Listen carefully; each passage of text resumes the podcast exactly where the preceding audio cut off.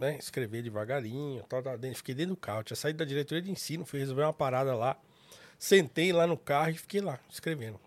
Em frente para uma escola, assim, os alunos tudo gritando lá, ainda falando do negócio. Vocês viram hoje lá? Aconteceu um negócio no Flow, só quer. Vai, vai, vai. E eu lá, escrevendo e tal. E aí publiquei e fui para casa. Mas é isso. É um esforço mesmo de se, de se fazer entender. Eu, eu sei que é, é, o emissor tem responsabilidade também no modo como ele envia a mensagem. Né? Então, inclusive para mencionar o caso, né? em conversas minhas aqui com o Monark, ele fala, não, porque você fala, e aí a pessoa, se ela não entendeu, a culpa é dela. Não, não, não. Você não, não é tem assim. também. A gente tem, né? Obviamente, a, a grande parte do público tem grande problema com interpretação de texto. Sim, Muito. sim. Justamente por isso é que a gente precisa ter muito cuidado para Exatamente, escrever o que escreve. exatamente. Porque já há uma Uhum. grande chance de distorcer o que você escreve escrevendo bem escrito. Imagina se você escreve de Exatamente. qualquer jeito. Então, É isso. Então tem que tem que tomar cuidado, né? Porque as pessoas elas elas entendem o que elas querem, né? Então se você não toma cuidado para se fazer entender, muito facilmente aquilo que você disse é totalmente deturpado e tal. Então é complicado. Mas é, acho que deu certo dessa vez. Sim. E eu entrei, né, pro. Entrei pro Noir Podcast justamente nessa época aí do, do Né, olho do no furacão. No É, olho do furacão. É, a gente tava Quase que não chega a sua vez, Felipe. quase que não chega a minha vez, você viu? Falei, pô, bem na minha vez, será que acabou o Studios Flow? Será que acabou a empresa, né? Porque tava, Todos nós, né? tinha- Demos uma estremecida nesse sentido. Então, Meu Deus, o que, que vai acontecer? Eu quero, eu quero saber como é que foi pra você, assim, né? esse- aquele, aqueles dias, pra né? mim, o período. primeiramente, foi muito triste, porque eu tava acompanhando no Twitter e me assustou, ainda me assusta, embora a gente já tenha visto muitos casos de cancelamento, quando é uma pessoa que a gente conhece e sabe que não é aquilo Uhum. que ela tá sendo acusada, eh, pega mais, né? Quando você vê a violência com a qual as pessoas se expressam, você fica chocado, assim, ah, onde chega a coisa, a ponto de ameaçarem familiares da pessoa, né? E então, eu até falei pra Thalita no dia, Thalita, eu vou sair do Twitter agora, porque se eu ficar aqui, eu nem eu não vou sair de casa, porque tipo, o negócio tá, eu tô caindo assim numa bad vibe que vou parar, vou sair do, do Twitter e me arrumar, porque no dia tinha prosa guiada, né? No dia, né? É, no dia que aconteceu todo esse rolê aí. Todo bololô. Teve prosa, a gente até chegou a questionar, e aí a gente faz ou não Faz faz, ou não e faz. tal. Acabamos fazendo. Eu acho que o prosa ainda respingou menos, porque a gente é visto assim com. Como uma forma mais leve, mais entretenimento. As pessoas não esperam de mim tanto posicionamento político, entendeu? Uhum. Então, acho que não houve tanta essa cobrança quanto teve com o Vênus, por exemplo. Não sei como foi pra vocês, né? Como é que foi pra você que tava entrando e já, tipo, É, então. pô, meu, você vai entrar num negócio assim agora? Exatamente, porque foi assim, eu tinha, eu tinha recebido o convite pra substituir o Ale Santos, que precisou sair, né? Precisou cuidar da carreira dele, né?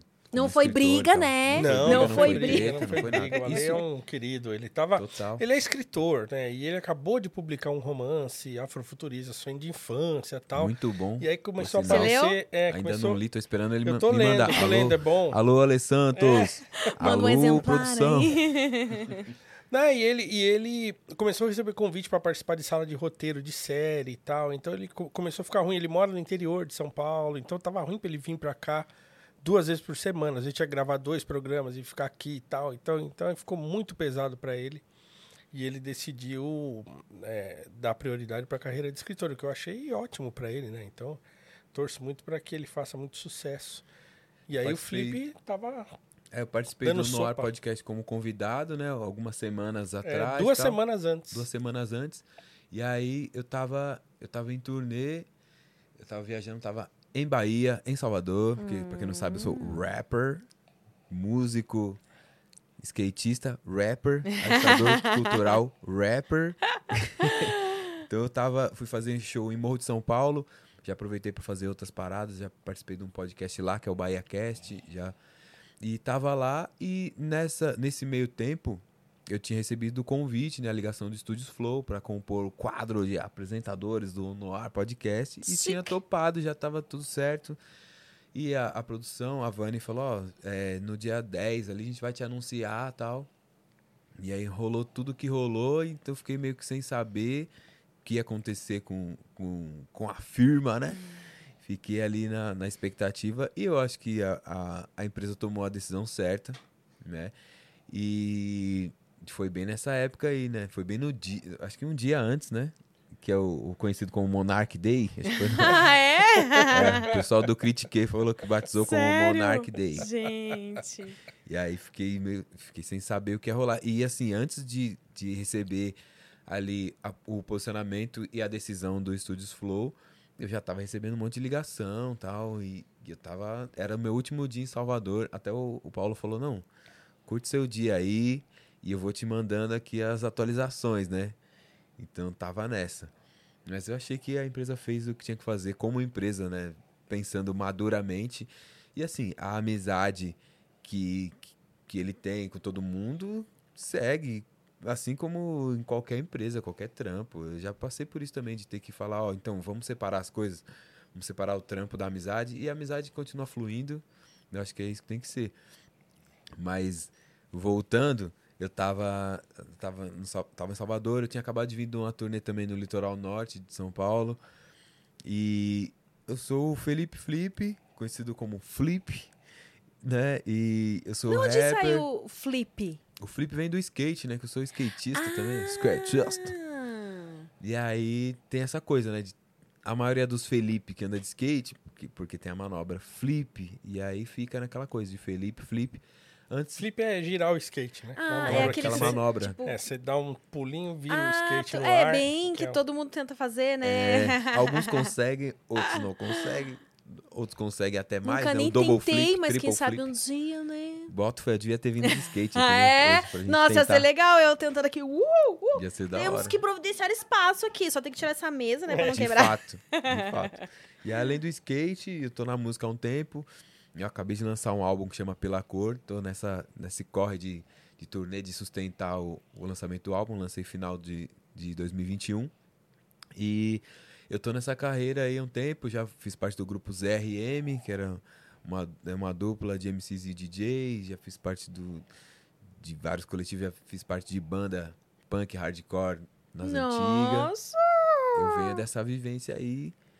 E aí é isso. E hoje eu sou o apresentador de podcast. Ah, agora eu sou um podcaster, além de rapper. E antes do Noir Podcast, eu tinha o meu podcast que se chamava Outro Podcast. Né? E ano passado, tal, com, com a pandemia, né? Que a gente ficou meio. O pessoal da música, a gente ficou meio desesperado, porque falou, e agora sem show? E agora? Berrou. Berrou a placa, fudeu. E aí eu comecei a explorar mais é, o- a imagem do Felipe Flip sem ser só na música. Comecei a fazer uns trampos com imagem, publicidade, comercial e tal. E veio a oportunidade de fazer um podcast lá no Estúdios Mini, que é do Mini Podcast, que começou no Flow também. Tá, já ouvi falar do mini podcast. É. Ah, começou no Flow também, eu não sabia. Eles começaram no Flow ali, no comecinho, junto com o Podpah. E aí eles resolveram ter o próprio estúdio deles, que é na casa do Bigode. Diretor, salve Bigode, você é monstro. e aí eu fui lá pra ser entrevistado e falei, "Ô, vocês já pensaram em abrir pra outras pessoas terem outros podcasts? Aí eu queria ter o meu e falaram, você quer ter o seu? Aí comecei lá e come- me apaixonei por, por essa parada de trocar ideia mesmo, sem pauta, né? Com a pauta livre. Comecei a chamar os meus amigos da música, do skate. E aí rolou. Aí só parou porque meu parceiro, que era host comigo, o da Lua, a filhinha dele nasceu agora, em fevereiro. Ah. E aí a gente deu, né, deu uma pausa ali e no meio tempo recebi, recebi o convite pra compor o Noir Podcast e topei, Nós. topei na hora. Pô. Quantos no ar já rolaram com, com você? Poucos, né? Aqui uns seis. Com você, acho que foi seis já, né? Ah, mas seis. já, já deu pra sentir ali como é que foi a química é, de ambos. e aí, tá É, rolando real. bacana? Nossa, tá rolando da hora. Tá rolando legal. É uma dinâmica diferente, né? Porque o Flip é, é bem diferente do Ale, assim, né? E o Ale já era meu amigo de antes, né? Porque a gente se conheceu no Twitter com gente querendo colocar a gente pra brigar. É por quê? Porque o Ale também trata de questão de racismo no Brasil e tal, mas o Ale é um cara mais à esquerda e eu sou um cara mais à direita, né? E aí eles ficavam me marcando nos tweets dele e marcando ele nos meus tweets, quando a gente falava sobre né, assuntos relacionados a isso. Ah, o que, que esse cara tá falando aqui? O que, que você acha? Ah, o que, que esse cara tá falando? aqui? Né? Querendo fazer uma treta. ali. Querendo, é, querendo armar uma treta entre a gente. E aí um dia ele escreveu uma coisa lá E, e alguém perguntou: Ah, você conhece o que você acha do professor Paulo Cruz e tal? Aí ele escreveu lá, ah, não lembro nem o que era, mas fez uma crítica de leve assim. É, é como se eu pensasse uma coisa que na hora que eu li o tweet dele, eu falei, ué, mas eu não penso isso. Aí eu falei, bom, deixa eu aproveitar que vocês estão falando de mim e vou me apresentar. Então, eu sou o Paulo, aqui, tô aqui, e eu, eu não penso isso, eu penso isso aqui. Blá, blá, blá, e aí expliquei o que eu pensava. E aí ele respondeu, a gente teve uma interação ali e tal, e aí seguimos um ao outro, e aí de vez em quando um comentava o tweet do outro, assim, né? E a gente trocou ideia no direct, trocamos telefone e ficamos amigos. Né? Depois de um tempo chamaram a gente para ir no Morning Show da Jovem Pan. E também a mesma coisa, falaram, ah, eles querem que a gente fique lá tretando, né? Mas vamos mostrar que a gente consegue, treta, né? é, que a gente consegue discutir ou debater é, e divergir sem ficar se pegando e tal. Sem se degladiar, né? É, sem se degladiar ao vivo. Ah, vamos. Aí a gente foi. E foi muito bom, porque a gente, ele falava o que ele pensava, falava o que eu pensava e bora. Saímos do, do morning show, fomos almoçar junto, passamos a tarde inteira. Ele foi embora no finalzinho da tarde. Então a gente ficou amigo, né? Então a gente falava direto, assim. Pelo... Nossa, é tão bom ver isso, né? Que duas pessoas com é. pensamentos é. é digamos, políticos e maduro, quase né? que opostos. É, e aí a nossa amizade Sim, acabou ficando gente, conhecida por isso. Amigo, é. tá? Só trocar ideia assim. pois é, e a nossa amizade acabou, acabou ficando eh, notória, assim, né? no Twitter principalmente, por causa disso. Então, muitas pessoas comentavam, puxa, muito legal a amizade de vocês e tal, não sei o que lá e tal que é uma coisa normal, né, Amy? Putz, é uma coisa normal, que agora virou um negócio, né? Nossa, gente, se é. eu sou de tal é. lado, você é do outro, meu Deus, não frequenta a minha pois casa, é. não faz assim, parte nem sim. da minha família e mais. E fora da internet, a gente continua sendo assim, quer dizer, Exatamente. em grande parte, né? É porque Tudo a forma que... como as pessoas dialogam sobre as ideias, né? Exatamente. É, é falar, é dialogar, não é tipo não, você torce pra não sei o quê, então não quero mais papo. Tipo Sim. assim. É, porque assim, na, na, tudo bem que assim, recentemente teve muita briga de família por causa disso e tal, não sei o que lá. Mas em geral, as pessoas continuam conversando. Eu, por exemplo, sou professor de ensino público. Então, eu tenho dois amigos que são de esquerda, um deles filiado ao PT e tudo. São meus melhores amigos, assim. E assim, assim a gente conversa de tudo. Conversa de cinema, conversa de música, conversa de tudo. Né? E quando a gente conversa de política, a gente conversa também. E, e tira barato um do outro, tal, dá risada tal. Mas são muitos meus amigos. Né? O Clodoaldo e o Dudu, um abraço pra vocês aí, Clodoaldo e Dudu. São irmãos, os dois. Ai, que legal. E assim, a gente tem um grupo de WhatsApp, nós três, e a gente fica conversando o tempo todo. Então, quer dizer, na vida fora da internet, as pessoas conversam, né? As então. pessoas são. Não, você não precisa concordar com tudo, né? E com o pensamento político da pessoa para você ser amigo dela. Não tem nada a ver, né? Parece que Mas cada na internet, vez mais não. As pessoas estão esquecendo como é a vida fora da internet. Né? Exatamente. Né? Porque na é. vida fora da internet, a gente convive e conversa e é amigo de tudo quanto é tipo de gente. Eu sou da, da Zona Norte, Vila Maria, né? Zona Norte, Zona Norte de São Paulo. Eu sempre fui dessa pauta, sabe? Nem sempre, desde sempre, fui da pauta antirracista. Apesar de vir de banda punk, hardcore. Meu começo no rap ali, eu falava mais de skate e depois que eu voltei para essa pauta também, porque já não tem como, né? É parte de mim. Mas as pessoas fora da as pessoas que estão na internet esquecem que fora da internet a gente convive com polícia, com bandido, com puta, com traficante, com pastor, com padre. Eu na minha sala, na minha escola, tinha menino, tem parceiro meu que virou polícia, tem parceiro meu que virou bandido, a gente estava ali convivendo. E assim, a gente aprendeu que a gente tem que para conviver, para sobreviver, a gente tem que se dar bem, tem que saber se relacionar. Não precisa também se corromper, mas a gente tem que trocar ideia com todo mundo. Né? A gente tem que saber dialogar com todo mundo. E parece que na internet é um bagulho que não, não existe. O quê? Você é. vai você vai sentar na mesma mesa que tal pessoa que tem a opinião contrária? É só amor e ódio, né? Assim, não é tem nuance polarizado, na né? internet, né? né? Então, a gente acabou ficando conhecido por isso, né? Porque as pessoas achavam, né? E aí o Ale foi no Flow primeiro, depois de um tempo eles me convidaram, eu fui. E aí na mesma semana que eu fui, saiu um rolo lá com aquele Xbox mil graus, não sei o que, tá, é racismo. E aí eu o Flow deu, deu... É, aí o, o Monark e o Igor deram a opinião deles, aí todo mundo caiu matando nos dois. E aí eles convidaram a gente. Pô, vocês não querem vir aqui trocar uma ideia pra gente tentar esclarecer isso e tal? Aí o Ale fez, fez é, é, remoto lá da cidade dele, eu fui, vim no estúdio e tal. Então, depois que a gente participou junto, passado uns meses, eles entraram em contato com a gente. Falaram, pô, e aí, né? vocês não querem fazer um, um podcast? Que o Igor entrou em contato comigo, falou, pô, quero fazer um podcast contigo e tal. E uma outra pessoa, e eu pensei no Alê. Você topa? Eu falei, topa, pô, vamos falar com ele e tal. Aí, Igor, aí falaram com ele, ele aceitou.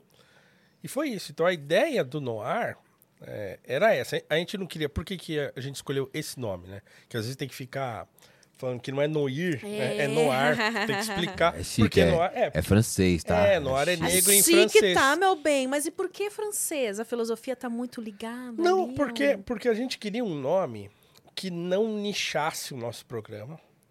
Ah, vai ser, sei lá, podcast negros, não sei do que. É, né? É um podcast preto, não sei das coisas. Não, porque a gente queria nichar, né? E, e a gente queria Até um porque é nome que... importante que... a gente, né, que não é preto, que a gente possa ouvir vocês Exatamente, e entender, né? exatamente. Porque Não era senão essa. não, é... Fica uma panelinha ali e você nem se interessa. Exatamente, não era isso. A gente queria, porque assim, mesmo porque, é como eu falei, eu sou professor de filosofia, eu gosto de Platão, né? E o Alê é escritor de ficção científica. Ele gosta de Tolkien, gosta de Isaac Asimov, entendeu? Então, os nossos gostos não tem só a ver com isso. Né? Apesar da gente gost- gostar de falar sobre isso e achar importante e tal, a gente não queria que o programa ficasse muito nichado. né? Então a gente falou, bom, tem que escolher um nome meio neutro, assim, tal. E aí, na minha cabeça, veio assim, meio do nada, assim, ah, Noir. Falei, pô, Noir é legal, né? Porque dá, dá o jogo de palavras com Noir mesmo, né? E Noir é negro em francês e tal. Falei, pô, legal, né? É um nome sugestivo e não fica muito marcado, né? E aí veio a ideia de fazer o painel e tal. E aí no painel a gente consegue estampar as caras lá e dar mais ou menos a nossa... é, é, mostrar mais ou menos em que- quais são as nossas referências, né?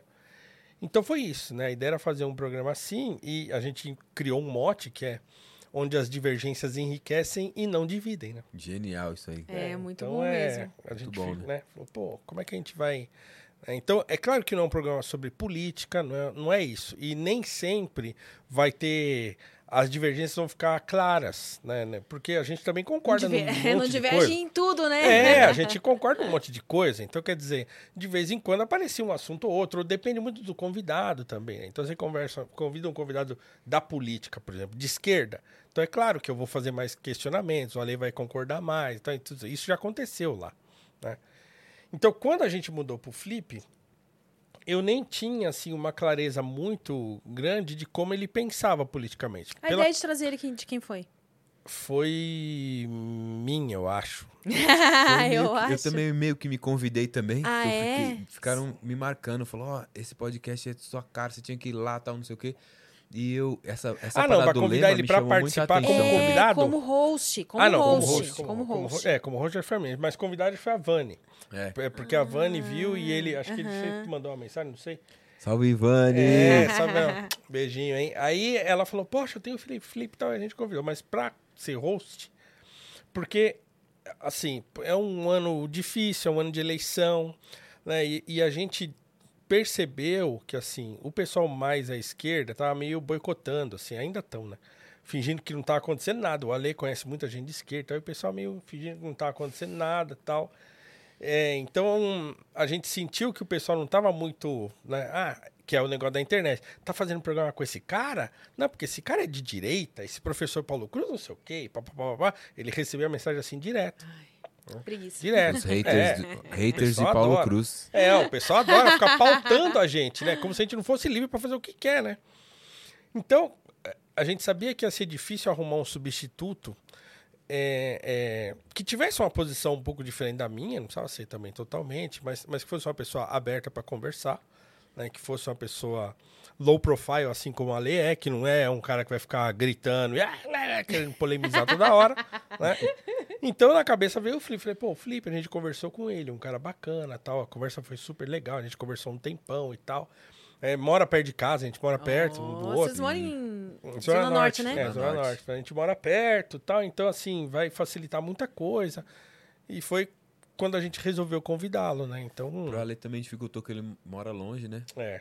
E, e assim, é o que eu falei. Então, assim, nem é tanto porque, ah, porque o Flip é um cara de esquerda. Não, ele é um cara do skate, da música e tal, né? Artista, E- outro artista. É, ele é artista. Além de escritor, ele... eventualmente ele tem um Músico. pensamento diferente do meu. Como, como na participação dele no Noir, a gente divergiu numa coisa lá e tal. Hum. Sim, verdade. E, né, já no dia que ele participou. Então foi legal. né? Porque a gente tava conversando não- sobre essa coisa de você. é, ele falou que ele tinha mudado umas letras de, das, de músicas dele que ele viu que não tava legal, que as meninas vieram falar pra ele, ó, isso aí não tá bom e tal. E eu achava que não tinha que mudar nada. Já fui banido, inclusive. Ah, esse negócio de letras de música é muito legal. Inclusive, quero falar algo mais antes que eu me esqueça, porque acabei de lembrar o emblema de hoje, gente. Ah, Nossa, temos que mostra o emblema. emblema. Oh, que da hora. Olha lá, olha lá, que da hora. A arte Quem de é o hoje é, É o- Gigalvão. é o Gigalvão, O né? Gigalvão. Gigalvão. Alô, Gigalvão. Gigalvão, você é monstro. E para resgatar esse emblema, vocês têm até as 20h30 de amanhã, é isso?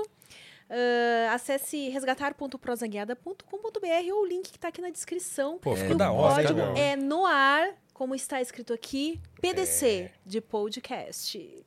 Muito bom, muito bom. Gostaram? Hora, tô tô- Mais uma bom. artezinha, vocês estão colecionando artes agora, Colecionando né? emblema. Agora É, vocês agora estão vários, vários, crossovers aqui vários. na.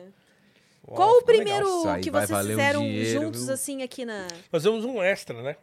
A gente fez um Ah, extra. vocês fizeram essa É, pra. frente Mas chegou a rolar a um despedida com o. Alê? Vocês chegaram a Sim, eu fiz um extra com ele. Eu fiz Tá. um extra com o Ale pra gente despedir. A gente fez um extra. Falamos, falamos, falamos lá no finalzinho que a gente anunciou e tal. Ficaram então fazendo mistério. É. Legal. No finalzinho que a gente anunciou que ele ia sair. E, e aí o, o Felipe começou duas semanas depois. Então eu fiz alguns programas sozinho.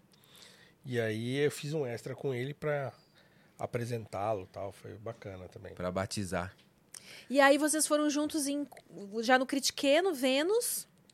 No Só, né? Cristiano E Vênus e num chamado Prosa Guiada, conhece? ah, Né? É, esse é o já terceiro. estão com data marcada em algum outro aqui da casa? No No Amplifica. Amplifica. Você foi no Amplifica? Não, não fui, não fui. Você não foi? Não. Aliás, viu, viu o seu quase todo. Ficou muito bom, hein? Nossa, eu amei. E você canta muito Nossa, bem, canta viu? muito, hein? Canta muito bem. nossa, se De quiser fazer fato. depois um... É, Nunca cantei rap, mas Então, fazer um feat, bora feat. fazer um feat Fazer um aí. feat. Ficou da Esse hora, negócio das letras, eu acho algo muito interessante, porque ah, eu vi recentemente, talvez não seja tão recente assim, mas não é, é tão pra trás, que Chico Buarque também, né, rolou uns negócios assim com Chico Buarque, de uma letra lá, Ah, que ele sim. resolveu, ele É. resolveu não cantar mais essa música por causa da letra Acho que dela. com Eu não açúcar e lembro com afeto, agora, acho que é a música. Acho Você que lembra é. qual é a música? É, acho que é com açúcar e com afeto. mas é algo Que- nesse rolê aí também, que era é, machista, que- né? É, é. Mas eu concordo com o Paulo nesse sentido. Eu acho assim que letras, é, é, elas fazem parte de um período. Ainda mais essa do Chico Buarque. Aquele período era assim. É importante as pessoas saberem que naquela época pensava-se daquele jeito. E igual as obras de Monteiro Lobato, É. que queriam, ai, não, na escola não pode mais, ou sei lá. Gente, aquilo faz parte de uma época. Naquela época as pessoas pensavam assim, e é importante que a gente saiba que elas pensavam desse jeito. É, Imagina se- você, tipo, se ai, vier não, acompanhado De um disclaimer. de um disclaimer. Essa palavra é perfeita. Junto com o disclaimer, né? Eu acho que é importante porque mostra né, um, um erro ali, um- a evolução também, né? Eu acho que é importante também. Às vezes na música a gente não tem essa chance, né, de fazer um disclaimer, né? E às vezes eu acho que tem música que vale a pena mudar, vale a pena, às vezes, ah, vai cantar ao vivo? Ah, sim, no ao vivo, né? Dá Né? até uma. dá, dá um, um ar de, de criatividade a mais tal. Eu já mudei letra minha, já parei de. Já não, não canto mais algumas também, porque eu vi que era necessário, eu vi onde eu errei também. E também tive referências que mudaram as letras, assim, Criolo, Mano Brown tal. E eu já falei, já falei muita groselha nas letras, não tanto, porque eu acho que tem MCs que falam muito mais e coisa pior, e falam até hoje, né? Agora a gente já deu uma amadurecida, entendeu? Já, É já tá dando, outra- né? outro Tempo de aí de, consciência. repensar algumas coisas. Exatamente. Eu já falei algumas coisas que eu falei, é mesmo, é real. Teve, teve letra que eu quis ser engraçado, eu acabei ofendendo, sei lá, as mulheres. Que é, eu, eu teve uma música minha que eu usava uma fala do Gil Brother, do MC Renato. Que aí a primeira frase que já era assim, ó. Conversa de puta, Deus não escuta, truta. E aí, nossa. Pesado. E aí, pegou pesado, eu falei, pesado. Mas minha gente, eu quis ser engraçado. Não foi engraçado? Não, não foi engraçado. Eu falei, é mesmo, né? Eu achando que era De engraçadão. Eu achando que eu era o engraçadão do rolê, não era. Porra, eu tava me sentindo mal piadista, meu. Não deu certo, né, meu? E aí nessa mesma música eu falo, não se ilude com as vagabas, porque rap não é isso, amigo, é compromisso. E aí falaram, ó, presta atenção, que você tá aí, né? Deixa as minas ser o que elas quiserem. Eu falei, é mesmo, né? De fato. E aí teve, teve som que eu falei, larga de ser bicha, bota o tênis na lixa, que é uma expressão que a gente usa que vai colocar o, o tênis pra gastar no skate, né? E realmente, né? Pô, esse larga de ser bicha é pejorativo, porque é como se eu fosse, ah, deixa de ser fraco, deixa de ser. Que é uma coisa que a gente aprendeu errado, né? A gente. É. Nossa criação era, ah, você tá sendo maricas, você tá sendo mulherzinha, você tá sendo bichinha. Sabe? É pejorativo. Porque não Quando tem você problema fala, né, nenhum. ah, joga que nem homem, não Joga joga, que, que nem, nem mulher. E, é, Né? como se- Como assim, né? E eu falei, não, de fato, tem coisa que dá pra repensar e dá pra mudar e tal. E aí eu tava até falando. Não, na música contemporânea eu sou totalmente de acordo a se Né? adaptar ao que Eu tava até falando de um clipe meu que foi banido do YouTube. Eu nunca a vi gente isso. estava aqui falando nos bastidores. Aqui em off, a gente tava aqui comentando. Quase que eu participei de um clipe dele sem nem saber, mas não era eu. Não era, não era. não. Não era eu. 2014, Amy White ainda não existia. Foi período pré-Amy White, viu, rapaziada? Período pré-Amy White. E tem umas atrizes... Com outras lendas aí. Do, Outras do lendas. mundo é adulto. É o clipe de quando eu Fabiane era do... Thompson, por sinal. Fabiane nossa Thompson. senhora. Já, já esteve no Prosa. Ela foi um dos primeiros, uma das primeiras É convidadas do mesmo, Prosa eu não Guiada. dela. Lá no outro estúdio gente ainda. boa demais. Muito, gente boa muito. demais. Ela foi super profissional. Ela é, gravou sempre o clipe foi. com a gente. O clipe, pra quem não tá ligado, o, o nome do clipe, o nome da música é Alexis Texas, que é uma atriz que vocês conhecem. É, eu sei que Não você finge não, não finge não. Eu sei. Finge que não sabe Não não. se faz de tonto. E é um, na época era do grupo ZRM, é uma música e, e com o Dom Cezão. A direção é do Haru, que é do BR Walks. E o Haru teve a ideia de fazer um clipe com atrizes, atriz pornô tal, e uma, uma parada meio pimp, né? Pimp gangsta. E a ideia dele era colocar o, o clipe só no X-Vídeos e fazer uma coisa meio Tumblr, assim, sabe? Ah, Aham. vamos colocar só no Tumblr e tal. Vai ficar um negócio meio mocado. Só que no dia eles resolveram lançar no YouTube. E aí virou um bafafá do ano, assim. Nossa, todo mundo falando e todo mundo xingando a gente e tal, e não sei o que. Passou 24 horas, o clipe caiu, foi retirado do YouTube. E aí a gente recebeu duras críticas, porque a letra realmente é bem machista, porque fala umas paradas tipo uma santa na rua, uma puta em casa, tá ligado? Uns bagulho assim. E na época a gente não tinha né, esse nível de consciência. A minha parte é bem suave, mas né, eu tô dentro, tô numa faixa e num clipe com, sabe, com outro compositor que fez uma letra machista de fato. Então a gente acaba sendo conivente. Mas o clipe em si era um clipe igual um monte de clipe. Aquela coisa, aquela Pô, lá coisa. nos Estados Unidos, aquela isso coisa- aí é mato. pô. É, então, Um aquela mato. coisa E de deve ter no- no YouTube, deve ter macho um monte, mesmo, né? Sabe É aquela verdade, coisa inocente. no... Os caras? Sabe que eu gravei um clipe pro Condzilla, né? E o Condzilla tá todo Sim. com uma política agora, assim, super, nossa, não pode isso, Rigorosa. não pode aquilo, não pode não sei o quê, babá, babá. Aí você olha lá fora, olha como que são os videoclipes lá fora. É. Por que, que lá fora pode ser daquele jeito? E aqui tem que estar cheio de dedos pra não cair o clipe. Total. O clipe É. só dá pra ver no Vimeo agora. Que eu acho que a ideia inicial de, né, de ser uma coisa mais secreta, eu acho que devia continuar assim. Mas esse clipe me deu que o muita dor de deu cabeça, não me deu caída no- dinheiro. A gente não. Hum, só dor de gente- cabeça, né? Só dor de cabeça. Só fomos xingados. E depois o, o, a- falam- o Dom Cezão mesmo falou pra mim: vamos não fazer mais essa música ao vivo e tal. Porque, porra, né, a gente não queria falar só com homem, só com macho, só com aquela coisa da testosterona. Pô, gente, e eu, eu peguei essa visão também, foi amadurecendo, fui fazendo uma letra mais plural também. E conversando mais com, com mulheres, com a comunidade LGBT e etc. Porque não dá pra ficar só naquele público e aquela coisa de, de ser machão. E, e a gente só tava fazendo uma presa com macho mesmo, sabe? A gente só tava sendo da hora pros machos mesmo e fica aquele ciclo que o homem tem que sair desse ciclo, né? É, então, eu ia perguntar isso, né? Eu acho que, na verdade, o homem passa por essa fase, né? De tipo Muito. assim, ah, os brothers. Porque aí quê, quando vê o cara não gosta, ele não gosta de mulher, ele gosta, parece só gosta dos brother. Tudo que ele faz é pra contar vantagem pros brother, pros brother achar da hora, mas ele nem trata da hora as mulheres que ele que ele se relaciona, sabe? E aí um- uma hora o caba tem que virar a chave, né? E fala, porra, será Quem é que, eu tô quem fazendo é a que te fez certa? enxergar isso? Foi algum relacionamento Mulheres. seu? Ah. De tipo, falar, ó, presta atenção, sabe? Mulheres, tanto amigas, quanto relacionamento, quanto família.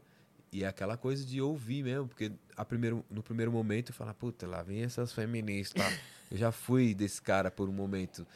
E só que aí eu refleti mesmo, falei, não, se elas. Pô, ser mulher é muito mais difícil do que ser homem. E se elas estão numa causa, essa causa com certeza eu não vou entender, então eu tenho que respeitar. E assim por diante. Uma causa que é de. Pô, se, se alguém tá numa causa é porque tem um fundamento, né? E se o fundamento é de alguém que tem menos acesso que eu, eu como homem, homem hétero, porra, né? Tem que respeitar, pô, e tem que dar ouvidos e é isso. E eu sigo nessa. E em tudo, né? O, tudo que tem menos acesso que eu dou atenção, porque acho que a chave é- tá aí. E você, Paulo, que pensa nisso? Você, como um homem casado há quantos anos? Religioso, né? Sim, que é uma sim. coisa interessante também, porque a ge- a gente vê muitas pessoas que são da ciência, ãh, que são ateus e tal, né? E você É. é, um cara religioso, então É, a gente sempre se questiona, ai, como que estudou? 18 anos, casado. Meus É, parabéns. 18 anos. 18 anos. 18 anos! Fizemos 18 anos agora em fevereiro. E também sou religioso, sou, sou o famoso crente. Sou um Famoso crente. crente. Crente encrenqueiro pra caramba. Ah, é? Como assim? Agora eu já tô mais cansado, assim, mas eu arrumei muita confusão, assim, em igreja e tal. Porque eu gosto das coisas certinhas, né? E certinho no sentido assim, porque quando eu. eu eu, tinha, eu tive um- uma fase muito rueiro, assim, né? Saí, tirei onda, fiz o que eu tinha que fazer, assim, né? E. Mas uma- chegou uma época que eu tava cansado já. né? Foi um negócio meu mesmo. Assim, falei, putz, eu não aguento mais isso aí. Tava bebendo muito, tava saindo muito. Tava é, e na aí gastando muito dinheiro e tal. é, então Vida louca. tava assim muito, né? E isso foi em 99, 1999. Nossa, 99. 99, eu não era nascido, tá vendo? Tava- Sério? Você nasceu em que ano? Mentira, tá zoando. Era, mas era, era menino, era menino, era menino. Meninote. nessa época. Meninote. Eu já tava na noite, né? Pesado, assim. Mas eu tava cansadaço, assim. Eu falei, putz, não aguento mais isso não. Esse negócio de... Eu tava saindo já durante a semana e tal. E eu bati meu carro. Num dia, voltando pra casa doidão. Deu a nave. Dormi no volante. Dormi no volante. Passei pro outro lado, bati de frente com outro carro. E assim, não morremos por, né? Mas aí você tava foi, com- caramba. Não morremos, você tava com quem? Eu tava com um amigo, tava com um amigo, Ah. Marquinhos, meu amigo Marquinhos. É, um abraço, Marquinhos. tava eu e o Marquinhos, ele dormiu antes que eu, né? A gente tava com outros amigos Tá no louco, hein, bar. Marquinho? Ô, Marquinho. Saímos do tá bar, louco. a gente entrou no carro, o Marquinhos puf, capotou. E aí eu vim, né? E nem tava longe de casa, assim. Tava na Avenida Nova, Luiz do Nossa, Vilares. ali, é, ali pertinho. perto de casa, assim. E aí eu tava indo levá-lo na casa dele. né, e a gente tava perto da Serra da Cantareira. E eu dormi. né, Aí bati o Cê é carro, fiquei bom na hora da cachaça. e aí na hora eu falei, meu, não dá mais não, hein? E, e a minha família tem um histórico de alcoolismo, assim, com irmãos e tal. Meu pai não bebia mais quando eu nasci. Mas ele bebeu muito, ele sempre contava, minha mãe sempre contava e tal. Mas a gente teve muito problema, assim, com irmãos meus e tal. E aí falei, bem, eu acho que não. Eu acho melhor parar. né? E aí eu parei. Então a primeira coisa foi parar de beber e emagrecer, porque eu tava bem gordo na época. Ah, é? eu tenho foto minha, gordo, inchado e tal. E aí eu falei, eu, é, eu falei pro meu pai, falei, ó, eu preciso emagrecer. Aí ele me levou, ele, ele prestava serviço para um, pra um hospital, e ele me levou num endocrinologista lá e tal. E ele passou um remédio que era um fepramona na época, que agora é proibido e tal. Ah, é anfetamina? É, e falou não, não podia beber. Falou, ah, você vai ter que ficar dois meses sem beber e tal, né? Eu não tinha decidido parar ainda. Ah, é verdade. Eu não tinha decidido parar ainda quando ele falou que ia ficar dois meses sem beber. Eu lembro de eu ter falado pros amigos assim, ó, vou ter que ficar dois meses sem tomar, mas quando eu terminar o remédio, nós vamos ficar loucaço, né? Nesse meio tempo, eu, eu resolvi que eu não ia beber mais. Né? Então, logo depois que eu bati o carro. Quando você viu que era possível, né? Tipo, É, ah, eu fiquei um beber. tempo, falei, meu, quer saber? Não vai rolar mais não, né? E eu já tinha batido o carro, já tinha refletido sobre isso, para parar de beber e tal. Aproveitei, ah, quer saber, não vou beber mais. E aí, de- logo depois, esse meu cansaço assim me levou a ligar para um amigo, que é um amigo de infância, que eu conheço desde os 9 anos de idade. Tem 40 anos que a gente se conhece. E aí eu liguei para ele, falei, e ele também era um amigo, a gente saiu muito junto e tal, e aí ele foi pra igreja antes de mim. Alguns anos antes. Aí liguei pra ele, falei, ó, domingo eu vou lá na igreja. Ele falou, ah, vai lá, legal, beleza. E aí fui. E fiquei. Entrei lá, tá, fiquei lá. Só que na semana seguinte eu falei, ó, legal esse tal Jesus, sei o quê, mas eu quero entender isso aqui.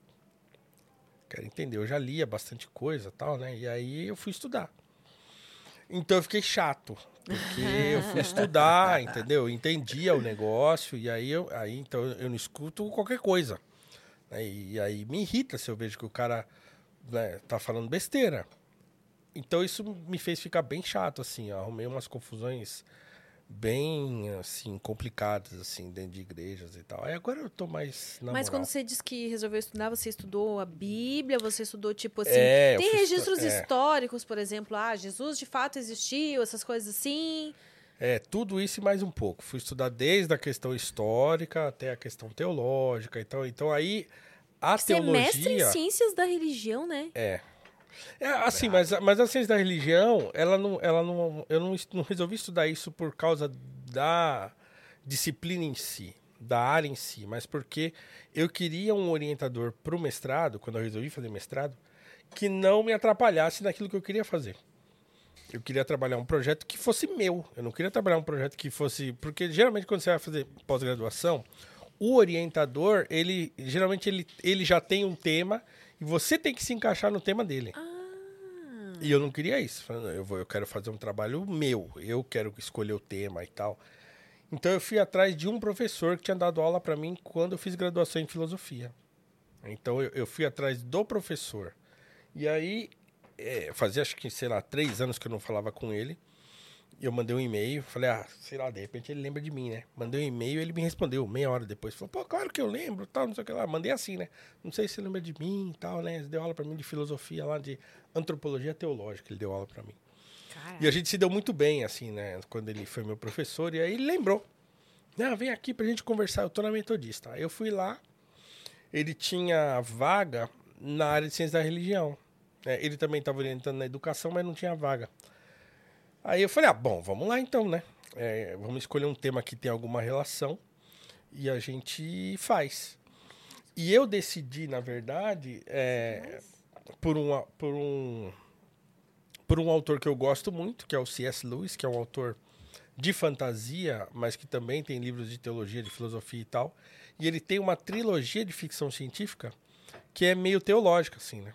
Então eu falei, ah, eu quero trabalhar o, a trilogia cósmica do C.S. Lewis. Ele achou ótimo, falou, ah, legal, dá pra gente encaixar teologia, dá pra encaixar filosofia, dá pra encaixar literatura, vamos fazer. E aí foi por isso que eu fui pra ciência da religião, né? Então eu estudei muito, assim, né? Estudei Bíblia bastante, estudei bastante teologia, os fundamentos teológicos da coisa e tal. E a teologia me levou pra, me levou para a filosofia. Então, quando eu estava estudando teologia, eu vendo que tinha muita Ah, coisa então parecida, Foi o... é, uma coisa levou a outra. Ah. É. E eu decidi ser professor de filosofia e não de teologia, porque a- é, tem mais campo para trabalhar na filosofia do que na teologia, né? Então, quando É. eu decidi fazer faculdade de filosofia, foi também por isso, porque eu queria lecionar e eu achei que seria melhor para conseguir. né, senão eu ia ter que dar aula em seminário e tal, e né, isso dá mais trabalho. Falei, não, vou fazer filosofia. Foi quando eu decidi, assim, né? Mas eu vim de outra área, né? Eu fiz, trabalhei 20 anos com tecnologia. Nada a ver com nada, né? É, ó. E você era um Vai bom vendo, aluno na né? escola, Felipe? Nossa, eu era, hein? A cara de Sério? nerd do cara. Ó. Eu era um lixão, mas ele era bom. Não, eu era Eu era um nerd. lixão. Na real, assim, eu era ruim de lição de casa, de trabalho, mas Você na dele? escola, já que eu tava lá, eu me dedicava tal. Aí no, na faculdade eu fiz administração, né? E fui mal bem, Você nunca- fez administração. Fiz administração.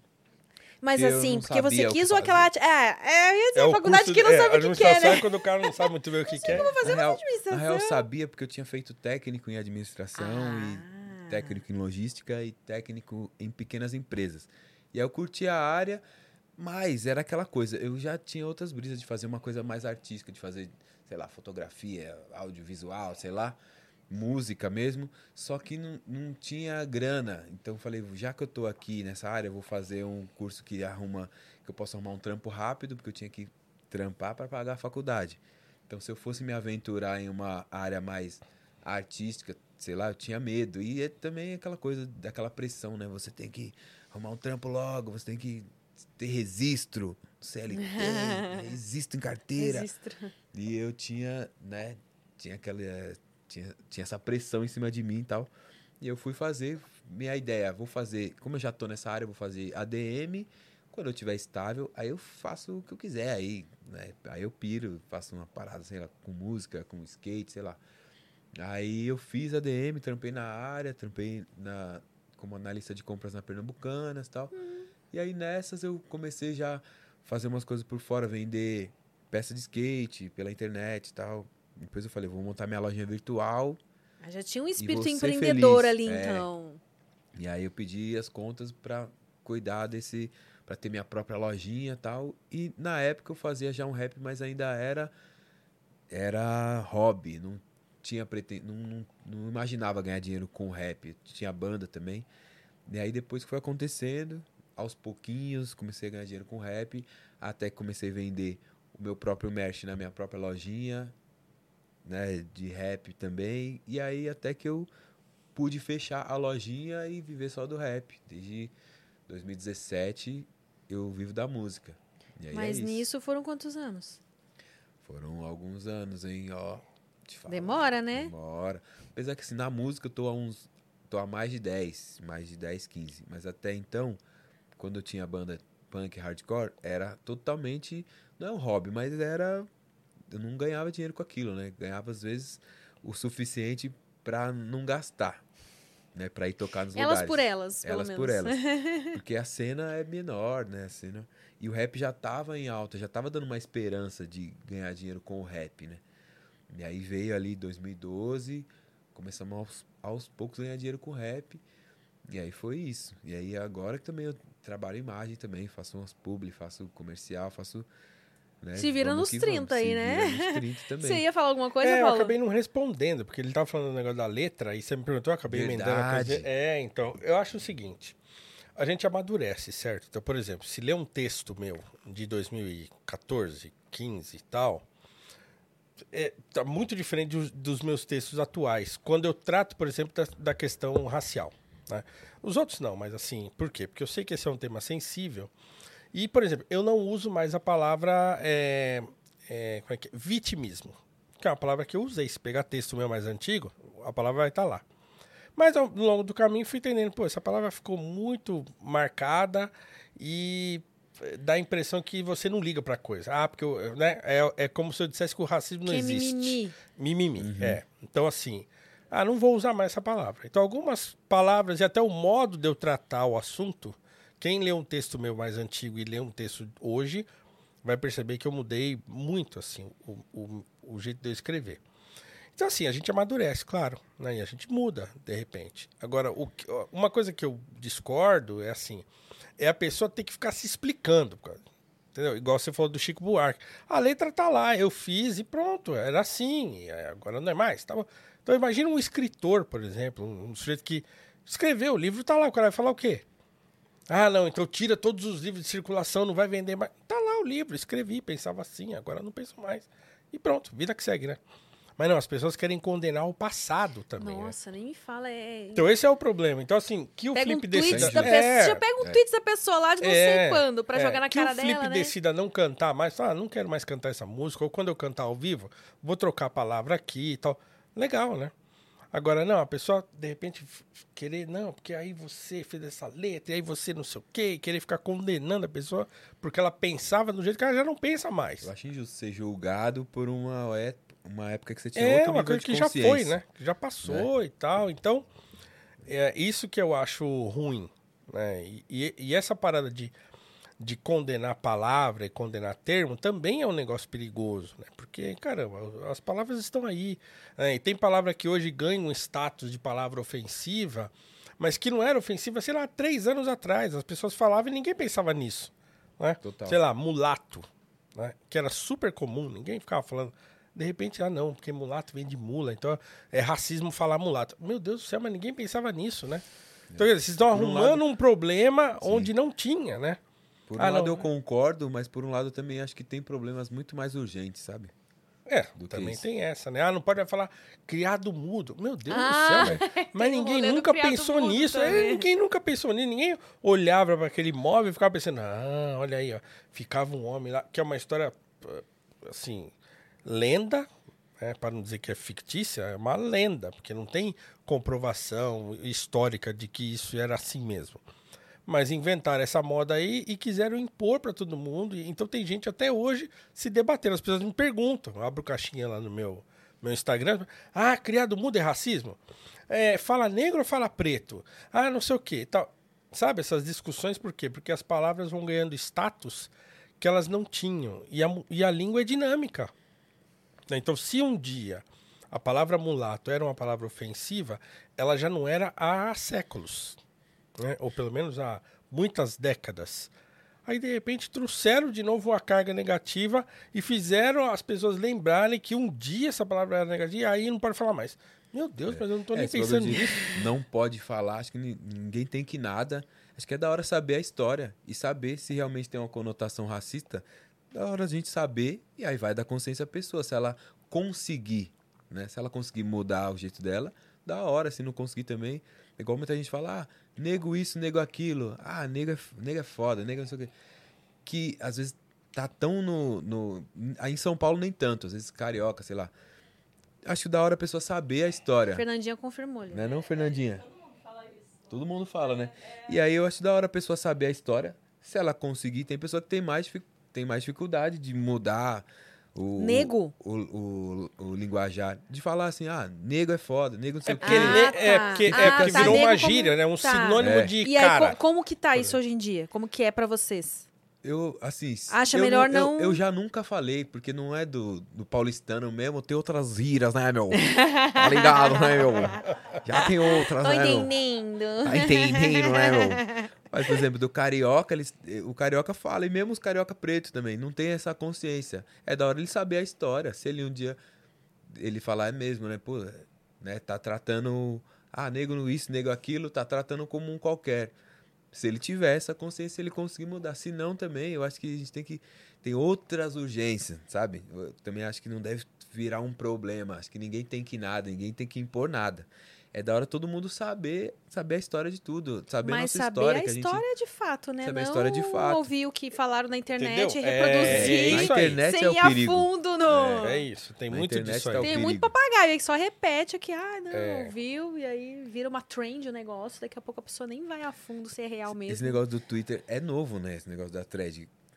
Né? Eu sou do Twitter antes, antes de existir isso também. Você tá tempão lá no Twitter? tô um tempão. Paulo tá, tá verificando, tá, meu bem? É. Alô, Twitter, cadê o meu Verifica nós verificado? aí. Cadê o meu verificado? Não, não que eu ligue também. Se lasque, quero nem saber. Se quiser Mas tirar o o meu Instagram- verificado do Instagram, Instagram não pode me tirar verifica, Ah, também. é verdade, no Instagram você não é verificado, Eles né? se recusam a me verificar. Eu já pedi Poxa várias vezes. vida. Alô, alô, Instagram. Aí, Entendeu? O que, que eu fiz? Ô, Instagram, verifica o Paulão aí. Fiz alguma Na coisa? moda da humildade, na moda da Pô, humildade, eu faço um verifica aí o legal. irmão. Se vê lá o que, que eu posto, as coisas são. Pô, não tô pisando. Ó, agora a gente tem uma agência aí do, do, do Flow. Vamos ver se a agência dá uma Alô, adiantada aí no. a agência É, que tá cuidando do pô. Flow. Difícil, Chega com nós. Mas Falta, é eu só tenho verificado no Instagram, não tem no Facebook e não tem no, no Twitter. Se quiser, Vem. da hora, se não também. Nossa, Facebook eu nem uso mais. Eu uso que tem, Assim, os- tá lá, mas eu rara, não entro mais. tem meus pessoal da escola, entendeu? Ah. É engraçado, né? Eu estudei em escola pública e um, tem um pessoal lá que, sei lá, eles se acham elite. Ah, Pessoal é? da, é, ah, da minha é? escola. Rola isso? Nossa, eles falam não, porque nossa escola era zica, pá. Porque Ah, é falavam. fazer um comercial da, da escola É, pública? É. Ô, Ó, louco, e, e Maria Montessori. Porque era uma escola bem rígida. Rita conhece. Você conhece? Maria É. Montessori, é. É, que é Montessori. E aí é falavam que era né? escola de Famosa boy, pública. É, né? Falaram Tá que bem era em escola... voga, na, na- a- né? Provavelmente Não, não, era né? só o Só o nome. nome, só Era uma só nome. homenagem. E aí, como era uma escola bem rígida tal, e era exemplo. Uma Mas escola tem boa escolas mesmo, públicas que são muito boas, né? Que inclusive boa. tem filhinho de papai que quer ir pra escola porque ele é muito Exatamente. boa, né? Aí falavam que o Maria Montessori é escola de boy sendo pública. Né? Só que é o que porque- falam das universidades federais também, né? Que na verdade Exatamente. é mais pra rico do Apesar que... que. É, não. é- Agora já não é outra tanto, história. né? Agora já não é tanto, mas, mas já foi mais. E nessas aí tem, boa, tem mas uns, é muito tem uns alunos aí. Alô, Maria Montessori. Olha, tem uns alunos aí que se sente. Nossa, se sente rico, se sente elite. Fala, não, que nós é diferenciado. Nós não era do Paulo Egídio, Dom Pedro, não. Pá. É, então. E na minha escola era, era uma escola considerada boa, tal, e não sei o quê. Sendo que na minha sala teve um amigo meu que brigou com outro amigo meu que morava na minha rua, brigou no futebol e ficou um querendo dar uma de bandidão pra cima do outro. Não, porque não sei o que que você vai morrer, que não sei o que lá. Isso a briga foi na sexta-feira. Na segunda-feira, o que era da minha sala foi armado. E aí brigaram, blá, blá, blá. matou o outro que era da minha rua. Gente... Isso eu com, sei lá, Quebrada, hein? 13, 14 anos, 13, 14 Quebrada, anos. quebrada Tive total, que hein? presenciar isso, 7 horas da manhã, chegando na escola. E eu falei, caramba, olha aí onde nós estamos. E alguns achando que era escola de boy. E aí na mesma sala, um que era da sala virou polícia e o outro teve que sumir porque, né? E assim, é coisas de Zona Norte e Vila Maria. Tá ali, ó, tá tudo ali. Tudo ali ao mesmo tempo. Vila Maria Alta. Conhece? ZN, tá vendo? ZN Lovers. Sim, tá- Olha, tá aliás, a. Zona Lovers. Norte é um caso de amor, né? A pessoa Muito. vai pra lá, não, a Fernandinha tá tipo... Quem vai pra ZN É, não quer ir não- embora não mais. quer ir embora é um mais mundo da à ZN. parte, assim. É. é ou não é? Então, Ai, ó, viu? Viu? Se acham, se identificam. É tipo uma... Eu e Fernandinha Zene. boiando aqui no rolê, porque eu sou gaúcha, ela é carioca, então... gaúcha de que lugar? Porto Alegre. Ah, Porto já, Alegre, né, Já meu? conhece? Já foi lá em Porto Já Alegre, fui, guri? Fui fazer show lá várias vezes. Fui fazer show, fiz muitos amigos lá e todo ano eles arrumavam um show pra eu ir, eu já ia, ficava lá com os amigos e tal. Tem uma cena muito forte de skate lá também. né? É, né? É verdade. Agora tem um lugar bem... Não fui lá ainda, mas tá bem bonito lá, essa Diz que é a parte. maior pista do Brasil, hein? Boatos, que é a maior pista do Brasil, se pá da América Latina. Eu fui muito a Porto Alegre também. Ah, é? É, quando eu trabalhava com TI, eu viajava muito. É porque a empresa que eu trabalhava tinha equipamento espalhado aí por vários estados e tal. Então nós tínhamos uns, uns equipamentos nossos na Claro, lá no Morro de Santa Teresa, é isso? Ah, isso, aham. Então eu ia muito pra lá, muito, muito. E aí, foi, foi numa dessas viagens ao trabalho lá que eu descobri que faz calor em Porto Alegre. Pois é, muito vê, calor. As pessoas Caralho. acham que não faz calor Mas em Forno muito- Alegre. Não, e eu. Pois é, não, eu cheguei lá desavisadão, assim, porque eu já Foi lá com roupa outras de vezes. frio. Foi no verão. É, eu não lembro, eu nem lembro se eu tava assim. Não, porque assim, eu Vocês já acham tinha que o Grande do Sul fica em outro país? Como assim? É, não, porque a gente tem essa ideia de que lá é um lugar mais frio. Eu, eu já tinha ido outras frio vezes. No inverno é, mas... É, eu já tinha ido outras vezes, mas assim, mais ameno, clima tal. Mas de- nesse dia que eu fui, eu cheguei lá de manhã e tal, e manhã assim, acho que era umas 11 horas. E aí eu saí, não sei se como é que eu tava, acho que não tava de blusa, talvez de- com, com uma malha de, de, de lã e tal. É, porque também no avião, ar-condicionado e tal, então é frio. E aí quando eu saí e eu fui pro saguão, e eu saí pra pegar o táxi, vi aquele. Eu falei, O ué, o que que tá forno, aí não, eu, eu não no forno. entendi, eu não entendi. Eu falei, ué, o que, que tá acontecendo? Aí eu entrei no. Porzei táxi, lugar errado. Entrei no táxi É e, e perguntei pro taxista, falei, escuta, mas. é, O que, que tá acontecendo? Aí eu olhei no negócio daqueles relógios que deu 40 graus tava. Aí ele falou, ué, mas aqui é assim, no juro. verão é calor. Eu já peguei 40 graus em Porto Alegre. É, 40 graus.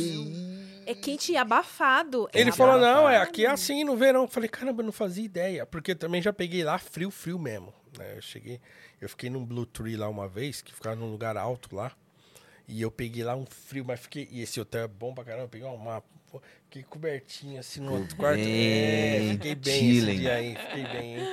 Então eu já peguei lá bem frio, assim, né? Mas, mas esse calor, assim, eu tomei um susto, né? Mas faz. É, É, quente, né? engraçado como realmente, olha que, que São Paulo não é tão longe assim do Rio Grande do Sul, mas as pessoas É. têm Isso de achar que lá é frio. Tanto é que quando eu falo que eu tô com frio aqui no inverno. Ah, mas você não é gaúcha? É, Gente, então deixa eu explicar. né? Não faz frio o ano inteiro no Rio Grande do Sul, tá? É só no inverno. Então, assim, né? Não É, acostuma assim como. porque É porque assim, Tem quando gaúchos passa. loucos que andam de regata no, no, em- em 15 graus, mas eu não sou dessa. Não, porque assim, também quando passa na TV, ah, porque geada, não sei o que, geralmente é lá. Agora não, Nevou agora já tem em- geada em Parelheiros aqui em São É, Paulo. Parelheiros tem, É, de é, fato. então, mas assim, tem muito. é, Tem, no, no imaginário do paulistano, do paulista, talvez. Não, o passou, faz, sul, é, fa- do- faz frio no sul. São Paulo pra cima, acho que lá no sul é. É frio, né? Já então um é. calor E mistura tudo mesmo lá. balaio também, né? Igual a gente É. faz com o Nordeste, que mistura tudo mesmo balaio. Exatamente. No sul também. Não É. sabe direito nem o que que é Rio Grande do Sul, o que que é Paraná, o que que é Santa Catarina. É todo Exatamente. sul ali. É. E a gente Nossa, não já- gosta, né? A gente fica, não, porque... Essa... Já peguei um Esses calor dias um cara me chamou de curitibano no Twitter. Vixe. Eu sou porto-alegrense, meu querido. Ela é Porto Alegrense? Porto Alegrense. Ah, eu pensei que ela é Porto Alegrino. Não, Porto Alegrense. É zoado, hein? Já pensou? Porto Por- Alegrinho. Porto Alegrino. Já, já, Gremista. já comi vários X lá. Ah, e aí? Dá o seu veredicto E a torrada, que falaram assim, vamos ali comer uma Torrada. torrada. Aí eu pensei que era uma torrada, igual a gente imagina E que é é, o quê? torrada. Torrada é, É um misto tipo, misto quente. quente. A gente chama de Ah, torrada. Aí vamos comer um X. Aí tinha um X coração. X coração, Paulão. Já comi um X coração. Ai, ai, ai. É Que bom, que é Passei né? mal. Mas acho que é porque eu tinha. Calibrado? Você ri, né? Tinha calibrado? É porque eu tinha feito um show e tomei um, um energético que era de uma marca duvidosa lá. Energético, energético Não era o Toninho. kit da chama, asa. era o Toninho. energético 3D. Nossa. Desculpa. E aí depois eu fui. Aí depois do show, que já era, sei lá, que hora da manhã, três, quatro da manhã, comer um X, vamos. X coração, vamos. Eu comi um X coração, quatro da O manhã. que, que é isso, X coração? Imagine um, um sanduichão, É um pão redondo. pão redondo, assim, do tamanho de um prato quase. E aí, Tipo o Beirute, assim, queijo. como faz o Beirute É. é aqui. tipo um sanduichão, assim. Só aí que com- daí tem, tipo, no caso do coração, tem corações. alface, tem milho, tem ervilha, tem maionese, tem tomate, É. tem queijo, tem É tipo É. um podrão grande, vem num desse prato. assim, tamanho, E assim, por que coração? prensado. prensado. Coração porque é com coração, de galinha. mesmo. Ah, ixi. Quando eu não era, Pai ama- quando meu eu não era Deus. vegan flex, agora eu sou vegan flex, né? Vegan flex? Vegan O que, que flex. é um vegan flex? É um vegano que às vezes dá uma flexibilizada. É um entendeu? vegano que não é vegano. É isso É que um ele vegano é. que de vez É, em quando de vai no comer um McDonald's. sushi, entendeu? Ah, Né? entendi. Eu, eu gosto muito da culinária vegana, mas às vezes dou um... Ah, você não é vegano por filosofia, então. Não. Eu apoio, eu gosto, acho da hora, eu acho que é positivo pro, pra todo mundo, pra humanidade, mas eu acho que a gente não deve também ser radical, porque às vezes fica doente, né? Não sei, eu, por exemplo. Mas Cuidado, Você não foge de nutricionistas churrasco, né? veganos dirão que você não ficará doente se você balancear todos os nutrientes. essa. Mas você foge de um churrasco? às vezes sim, às vezes fala. "Ah, Nossa, meu hum, churrasco é bom, né?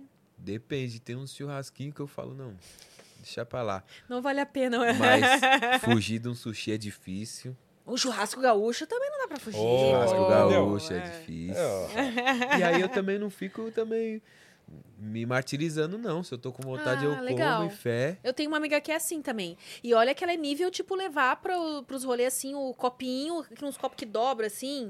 Ela leva os Ah, talheres dela, ela é toda ecologicamente correta, mas assim, ela não vai ficar, meu Deus do céu, se um dia ela foi no lugar e a única opção que tinha era McDonald's. Ela come, entendeu? É. Ela fica, meu Deus, o que, que eu fiz? Ah.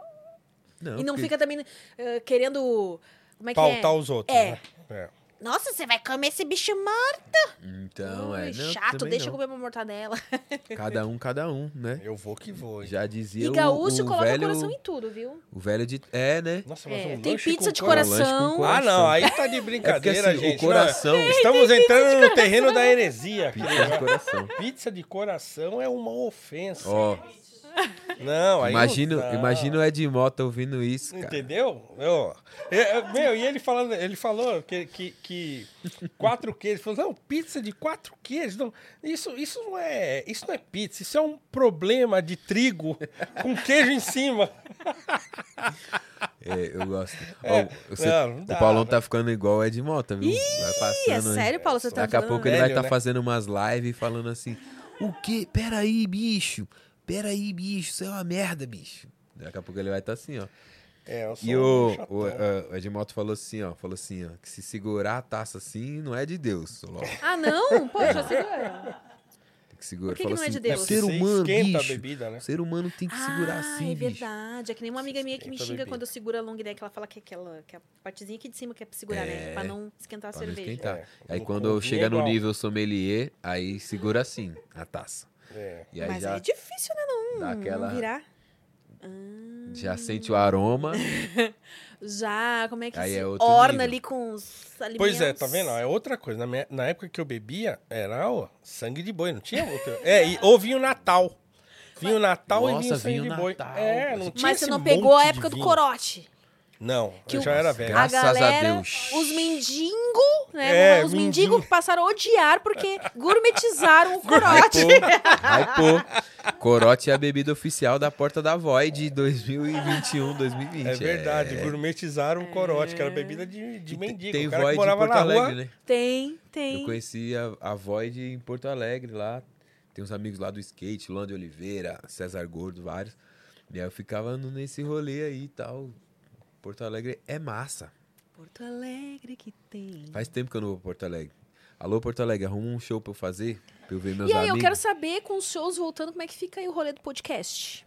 Normal, porque, né? Pode Vocês deixam gente grava- gravado, se, por exemplo, vai que... Não, porque de- geralmente os shows são à um noite, que- final de semana, né? O o Noir é segunda, quarta e sexta.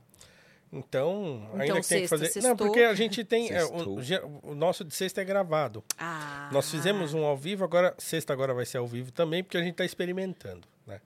Mas assim, eu, eu acho que não tem muito problema, porque eu acho que show rola à noite, então você precisa viajar. viaja um horário pouco que tá mais sendo no ar? tarde. É, começa às três horas da tarde, 15 Ah, horas. E aí, como é que tá tarde. esse horário?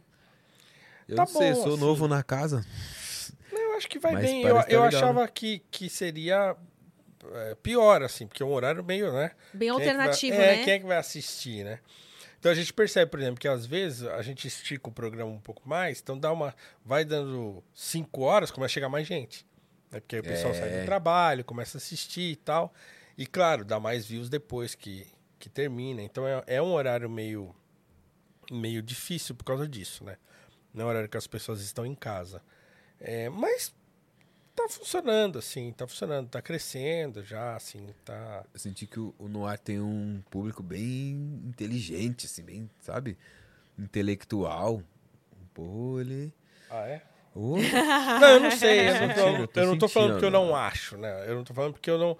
Eu, eu vejo pouco, assim. Recentemente que eu comecei a acompanhar mais o, o chat e tal. Durante o programa é ruim de ficar É, olhando, eu né? também não tenho muito costume, não. É, então eu não tenho costume de ficar olhando, assim. Então. É, mas assim, a gente tenta, né? A gente, gente tenta fazer um programa agora a gente vai- diferenciado. vai ter o programa dos membros, aí nós já estamos pensando Como é que vai aí. ser o programa dos meus? A gente tá A gente já tá pensando, já tem Ah, várias tá coisas pra sortear, a gente tem várias coisas pra sortear pros Hum. membros e tal. E acho que é da hora uma ideia de fazer um grupo ali no Telegram pra ter, ter ali uma, uma conexão ali com os membros. Eu acho da hora, acho da hora essa ideia. Inclusive, lembrando vocês que eu não leio, nem sempre eu leio o chat, quase nunca, pra ser sincera. Mas se você quiser deixar mensagem lá no prosaguiada.com.br, a gente tá aceitando, né, Thalitinha? É Pois verdade, bem, manda uns, mensagem. manda uns Sparks lá. manda- uns mensagens. E, e- e, assim, a gente tem o, o cuidado, assim, é, é uma coisa muito minha, assim, né?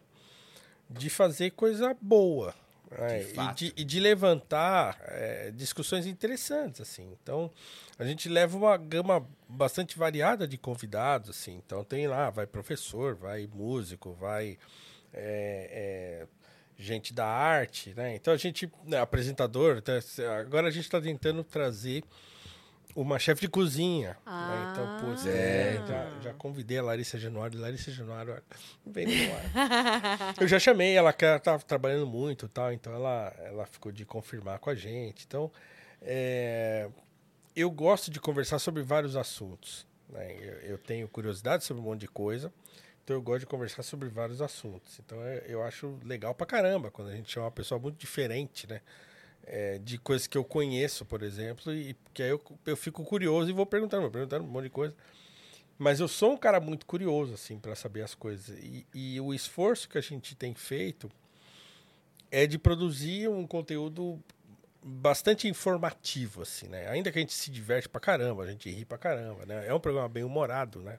Não é um programa sisudo e técnico e, Total. e Ai, cerebral. Chato também, né? Não, é, Mostrar para as pessoas que dá para aprender e se instruir Como sem é. ficar, tipo... Eu sou Inclusive, professor de filosofia. Tá convidada pra ir no Noir Podcast. tá Oh, feito aí o convite ao vivo. É, eu Vou sou estudar antes de... aquelas, né? Não, porque eu sou professor de filosofia, mas sou professor de adolescente. Ah, então tá bom. Entendeu? Então Então, tá eu de não boas. posso. É, Tem eu uma certa posso- vantagem, eu acho, assim, né? Eu não posso ser um cara que não consegue se comunicar com um adolescente, entendeu? Então eu. Que foi, inclusive, que eu falei com o professor Denis quando ele teve no Prosa, que ah, eu acho muito legal essa galera que tá passando conhecimento no Instagram com uma linguagem que qualquer pessoa pode compreender, né? Porque Total. senão é isso que faz a, certas ciências, o Sacane também, né? Chegar num público de geral, porque senão você E é vai ouvir o cara falando que mais difícil lá. precisa ter acesso. Exatamente. Senão você ouve a pessoa falando difícil lá, você fica tipo. A galera não tem paciência pra assistir um vídeo de um minuto. É. Tipo, agora é só 15 segundos, 30 segundos. É. Imagina se começa a falar muito difícil. Aí. Exatamente. E é. tem uns que tem, não tem paciência, porque é impaciente mesmo. E tem gente que não tem tempo de fato, porque tá ocupado em trampar, em estudar, em sobreviver, em fazer o corre de pôr comida no prato, sabe? Acho que tem que olhar para essas pessoas e às vezes dar uma desinflada no nosso ego, sabe? Que é, é, da, é da hora mostrar que você sabe e usar vários termos, mas eu acho que é muito mais da hora você chegar em quem não tem muito acesso, né? Que tem que passar as coisas mais mastigadas mesmo de fato, porque acho que é um bem que a gente está fazendo para nós mesmos, né? Para nós como sociedade passar essa informação que rola muita coisa da hora, rola muito papo da hora, né? Tanto no Noir quanto em vários podcasts assim, que eu acho que tem que chegar mesmo, tem que chegar na massa mesmo, porque senão só vai chegar besteira se deixar na nossa mão, ou vai chegar só mamadeira de piroca, né? Ó, eu, eu- sou um cara preocupado em, em- em passar conhecimento, assim, sabe? E, e, e eu, não, eu não sou um cara muito adepto de baixar o sarrafo. Assim, deixar fácil, porque senão a pessoa não vai entender. Eu acho que tem que ter o meio termo aí. Porque eu acho que a pessoa também tem que se esforçar para entender as coisas. Porque quanto mais você vai facilitando, daqui a pouco você não consegue mais. Porque tem um nível de linguagem que não te permite passar uma informação, por exemplo, entendeu? Que no entretenimento pode funcionar, falar qualquer bobagem, mas se você quer comunicar alguma coisa que é um pouco mais séria, digamos assim, ainda que seja descolado, mas é, a linguagem tem níveis, né? Então eu não, eu não sou um cara que gosto de abrir muito mão disso. Então, até nas minhas aulas. Então, assim, claro, eu falo gíria, eu brinco e tal, mas eu também uso palavra difícil, que aí eles ficam perguntando, ah, mas o que, que você falou aí? Que palavra é essa? Aí eu vou explicar a palavra. né? Eu explico. Porque, pô, é, não foi assim que a gente aprendeu? Eu não aprendi Gente, assim? Eles, tão- eles têm tanta facilidade hoje em dia, né? Eu lembro na época que eu lia, que eu Exatamente. tinha que ler os livros que indicavam lá na aula de literatura, e eu lia com o dicionário, Com dicionário, lá. Agora você é. tem ali, tudo bem que é um. Tem o- os dois lados, né? Porque ao mesmo tempo que você pode pesquisar o significado da palavra na internet, você tem que cuidar justamente para não se distrair com a internet. Ah, vou aqui Total. pesquisar no Google o que É. significa isso. Quando vê, tá no Já foi, Instagram, tá no já era. Facebook, Nossa, tá. eu sou assim. Então tem esse. É. Então, eu acho que mesclar isso é legal, entendeu? Então, eu, eu sempre tento fazer isso, porque eu faço isso na escola, então é uma coisa já mais minha, assim. Então, eu não fico, ah, que palavra que eu vou usar para ficar mais fácil. Se eu tiver que falar uma palavra aqui em comum e que vem, eu falo, depois eu explico, né? Porque eu acho que a linguagem é uma das coisas mais importantes de uma sociedade. E a gente não pode perder o contato com a linguagem. E com a linguagem mesmo. É claro que tem um monte de discussão sobre isso. Ah, preconceito linguístico, fala uma coisa que ninguém entende. ninguém- Eu, eu li um esse monte, livro, não, que é. eu cheguei a começar a faculdade de letras e no, no primeiro semestre tinha lá é. o Marcos Banho, né? É, Preconceito linguístico. Então, assim, ah, virou um negócio, assim, você não pode falar mais nada. Ah, não, porque isso aí é preconceito linguístico. Olha, assim, a, a língua é, um, é uma das bases que sustenta uma sociedade. Então, a sociedade não pode perder. Como é que pode a gente chegar num nível em que as pessoas não conseguem mais ler o Machado de Assis? É, então. É ah, um- não, é um então nós vamos problema. facilitar o- a língua do Machado, porque já tem é, é, é, revisões do Machado, que as pessoas mudaram as palavras todas para ficar mais fácil. Gente, mas Assim, o não, livro, é- peraí, você né? não entendeu, volta. Entende? de Então, assim, a Mas gente não pode perder o tem que- contato, né? Como a nossa sociedade está muito desequilibrada, acho que tem que dar. Acho que não tem problema dar uma facilitada para pelo menos. Mas a escola nivelar, serve depois, isso, né, Felipe? Se eu tô na escola, É, se, se o livro tá tem na os escola... alunos, talvez é. tenha a chance de ter um professor brabo e tal. Não, mesmo na, na- quando você está na formação do, do fundamental, né, é, isso é uma coisa abordada na escola. O problema é que isso está mudando também na maneira de ensinar. Então, quer dizer, está se criando uma barreira até para você ensinar isso. Então, assim, ah, tem gente que critica, por exemplo, ensino de gramática hoje em dia, que você não pode mais ensinar gramática. Ai, gente. Entendeu? Então aí é complicado, Não, assim. mas Então, quer aí dizer, não não- então, Escola assim, você vai perdendo Mas estão o subestimando a contato, né? inteligência também do ser humano, né? Pelo amor de É. Deus, é só dar uma puxadinha ali que. Entendeu? Então, Que assim, vai? não, não, mas porque aí usa a palavra. Gente, tem que ler o Machado. Todo mundo tem que ler o Machado de Assis. Não, não foge, não. Né? Não foge, não, porque é, é muito precioso o que tem ali. Então não dá para perder o contato com, com a língua porque você não consegue ler o Machado. Você só consegue É hoje tem- ler. é que né? hoje tem outras coisas também muito mais fáceis. Hoje tem WhatsApp, Instagram, tudo ali muito na cara. E aí o jovem se dispersa e vai para outros caminhos mais confortáveis. Lógico, né? Jovem, adolescente, criança nunca vai pensar igual a gente de tipo, olha eu já, né, me sentindo o adulto, mas é porque eu já tenho uns dias na terra já, né? Tô com 37. Ô, E aí eu falo dos jovens já como se fosse uma coisa que eu não sou mais, né? Eu sou um pós-jovem também, né? E, e é aquela coisa de, tipo, eu, eu acho que a gente tem que forçar mesmo um pouco. De, ah, não, vou fazer isso que é, é bom pro meu intelecto. Mas o jovem não tem essa... E é complicado porque tem reflexão. muito jovem ganhando muito dinheiro já nas redes sociais sem precisar ter esse conhecimento. Exatamente. E, E, é, aí que eles é a ficam pensando, deles. mas pra que, que eu vou precisar É. ler esse negócio difícil Porque aqui eles se eu têm tô essa referência grana? que a não? gente nem teve, né? A gente teve outra referência. A gente teve a referência que tem que se esforçar sim, estudar sim e ler sim. Sim, é. Né? E ele já tem uma referência de não, não precisa estudar, é só ser youtuber e fé, só fazer TikTok e É, fé. Mas hoje em dia, o que, que vai fazer você se destacar dentre tantos youtubers, né? Porque cada Não é? vez tá Não, e mais tem- e- e acessível outra, ser né, um assim, youtuber. É, e, e tem outra, né? É esse mesmo jovem que hoje em dia, diante de qualquer problema, ele parece que o mundo vai acabar. É verdade. Entendeu? Por quê? Porque, porque por exemplo, a literatura ela tem esse tipo de, de é, approach também, né? Para usar uma palavra, né? É, por quê? Porque a literatura te ajuda a é, crescer, evoluir, aprender, participar imaginativamente de histórias que você ah, talvez não tenha vivido ainda, mas que você já conhece o tipo de situação porque está no livro. Né? O quanto que você mergulha na alma humana lendo um autor russo, por exemplo. Pega, sei lá, Dostoiévski, Tolstói. Você lê aqueles caras, você participa de uma realidade nua e crua que você pode não ter vivido na sua vida normal, mas está na literatura. Quando você passar por aquilo, você vai lembrar. O, o C.S. Lewis tem uma frase curiosa na- que ele fala na autobiografia dele, que assim, ah, primeiro, ele fala que durante uma fase da vida dele, ele viveu quase inteiramente dentro dos livros.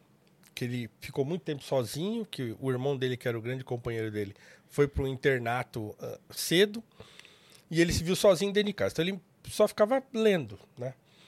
E aí ele falou que quando ele já era professor e tal, ele foi para a Primeira Guerra. Né? Ele, ele lutou na Primeira Guerra, mas ele foi e voltou 15 dias depois porque estourou uma granada perto dele, veio estilhaço na perna e ele teve que voltar, né, ferido e tal. Mas ele disse que quando ele chegou no fronte de guerra, ele olhou aquele negócio e ele falou assim: Ah, isso aqui é a guerra. É disso que Homero fala na Ilíada. Olha só. Então, quando ele viu o fronte de guerra, ele já, ele já sabia do que, que, tava, do que se tratava, porque ele tinha lido a Ilíada de Homero. Porque ele vivenciou isso nos livros. né? Imaginativamente, exatamente. Então, quando a gente fala de formação do imaginário, e esse é um tema, inclusive da minha dissertação de mestrado, é, é isso. A literatura te fornece esse tipo de ferramenta imaginativa para você crescer, para você incrementar na sua experiência coisas que não necessariamente você viveu na vida normal, mas você já participou pela literatura. Isso aí pra quem é músico, compositor, ou quer fazer Pois um é, rap, para qualquer quer fazer um coisa. storytelling, né? Contar uma história em forma de verso ali, é cabulosíssimo, Entendeu? é E aí riquíssimo, não. né? se você não tem esse tipo de vivência imaginativa, quando você começa a passar pelas dificuldades da vida, porque todo mundo passa por dificuldades, todo mundo, não tem ninguém no mundo que não passe por dificuldade. A pessoa não sabe como reagir. Não Total. sabe. Não teve de lidar com a morte, de repente, nunca viu um parente morto, ou esconderam todos os mortos da família. Né? é, quando meu pai faleceu, por exemplo, eu, eu não levei meu filho no enterro. Ele era muito pequeno, eu achei que não valia a pena e tal. Beleza, fica com a visão do vô, vivo e tal. Então, assim, às vezes a pessoa não teve nenhuma experiência assim, que também não leu, nunca viu, e aí quando passa por um problema, ela não, ela não sabe como reagir. É, não sabe. É, se, se você lê um, um livro, é, é, sei lá, que tem a morte envolvida tal, você, de certo modo, você é preparado para isso pela literatura. Então, quer dizer, tem uma importância fundamental na formação do ser humano. E de repente, não, não, não, não pode ler mais isso porque isso é muito difícil, não, porque aquilo não sei o quê e tal, tal, tal. E você está tirando da pessoa a capacidade dela crescer, dela, dela se preparar para a vida? Então a literatura tem isso também. Ou- Outra coisa que o C.S. Lewis fala, né? Então, é, eu, eu sou mil pessoas sem deixar de ser eu mesmo. A literatura me permite isso. Que eu seja milhares Total. de pessoas diferentes sem deixar de ser eu mesmo. É uma experiência de participação mesmo. né, que só a literatura tem. O cinema também tem isso um pouco? Tem, mas a literatura tem mais. É, Mais aqui que Porque cinema, você né? constrói. É, porque você constrói. imaginativo mesmo que você falou, né? é. Que ali no cinema tá pronto já, né? Você Exatamente. vê. Exatamente. No livro você tem livros, dependendo da, do autor, que ele descreve todo o local É. e tal. E aí você vai construindo mesmo na sua cabeça. Aquele É. imaginário. né? É. Exatamente. No Noir, a gente tem um, um quadro que se chama Deixa no Ar, que a gente pergunta pro convidado alguma coisa que ele indica ali de filme, de livro, de série e tal. A gente quer te perguntar se você tem alguma coisa pra deixar no ar. Tá tomando, tá tomando conta do programa. Entendeu? Olha! Capturou, capturou pra o prosa. deixar no ar, eu vou deixar Capturou no ar um- uma série que eu assisti no Netflix. Terminei ontem, que eu achei muito interessante, que chama Arquivo 81, que eu espero que tenha uma segunda temporada. Arquivo 81? É, é uma série de suspense. E é, a- o cara, o protagonista, ele restaura fitas cassete.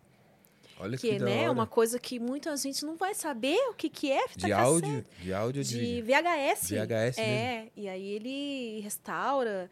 Então, um cara de uma empresa contrata ele para restaurar uma série de fitas VHS. Nessas fitas ele vai descobrindo uma história ali. Aí já entra para um negócio meio sobrenatural e tal.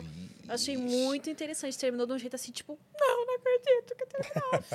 Tem que ter uma segunda temporada. No, no, no- na escola, só para não perder o fio da meada que a gente estava falando, os meus alunos agora estão aflitos para aprender política. É. Ah, que bom, né? É. Porque bom, né? Eles tão- querem eles tão- aprender, é. que é só repetir. Não, é, é, eles estão falando, não, porque a gente não sabe nada, e aí tal, eles estão assim. Mas a gente queria saber mais, e a gente tal, Ah, e que queria legal. ta- Eu ia é, te queria- perguntar gente como é que queria tá ter essa galera. Você política. dá aula de filosofia É, e sociologia. pra Ensino médio. ensino médio. É, 14 a 16, 17 anos. Fasezinha, hein? Fasezinha difícil, A idade do né? meu filho, o Thiago, ele é meu aluno, inclusive. Sério, que legal. É mesmo, não sabia que você dava aula pro seu filho. É, ele é meu aluno. É. Então eles estão aflitos com isso, né? E aí eles queriam uma aula de política e tal, e não sei o quê. E aí, aí o que, que eu combinei com eles? Eu falei, ó, tá bom. Só que eu tenho uma proposta para vocês. Na hora que a gente tiver um tempinho, que a gente der uma limpada no currículo, porque tem um monte de coisa que tem que seguir o currículo e tal, mas sobra tempo. A gente vai falar sobre política, mas a gente vai ler Machado de Assis, os contos do Machado. Nossa. Então, melhor do que eu trazer um livro Visão. aqui, ah, o que é política? E a gente ficar lendo um livro técnico. Não, a gente vai entender a política através da literatura. Que é muito melhor. E né? quais Você os entende- contos você recomendou? Não, eu ainda não. é, é, eu deixei pra gente escolher mais pra frente e tal, né? Então eu pretendo. Uhum. Mas por que trazer- essa associação do. Não, porque o Machado, ele tem um quê cínico que é importante, né, de ceticismo, que a gente precisa recuperar. né? O ser humano é um, é um- o, o brasileiro é muito crédulo. Né? Então, É, o de Machado tem um ceticismo que é fundamental para você sobreviver. É, e, ele, e ele retrata, como um bom realista, ele retrata da realidade do seu tempo com muita propriedade, né? E daquele jeito meio, meio sarcástico, assim, né? E às vezes, é, é, digamos assim, impactante, né? Pelo modo como ele aborda determinados temas e tal. Então eu acho que a literatura faz muito mais sentido você aprender política através da literatura, por tudo que eu acabei de falar antes, né? Pela experiência imaginativa de ver aquilo acontecendo, do que você ler, ah, porque tem três poderes, tem o legislativo, o executivo, o judiciário. Isso não necessariamente te prepara para o jogo político. Né? Você não vai votar em fulano, cicrano ou beltrano porque você lê um livro o que é política. Mas se você vê o político sem vergonha, o Bem Amado, por exemplo, do, né?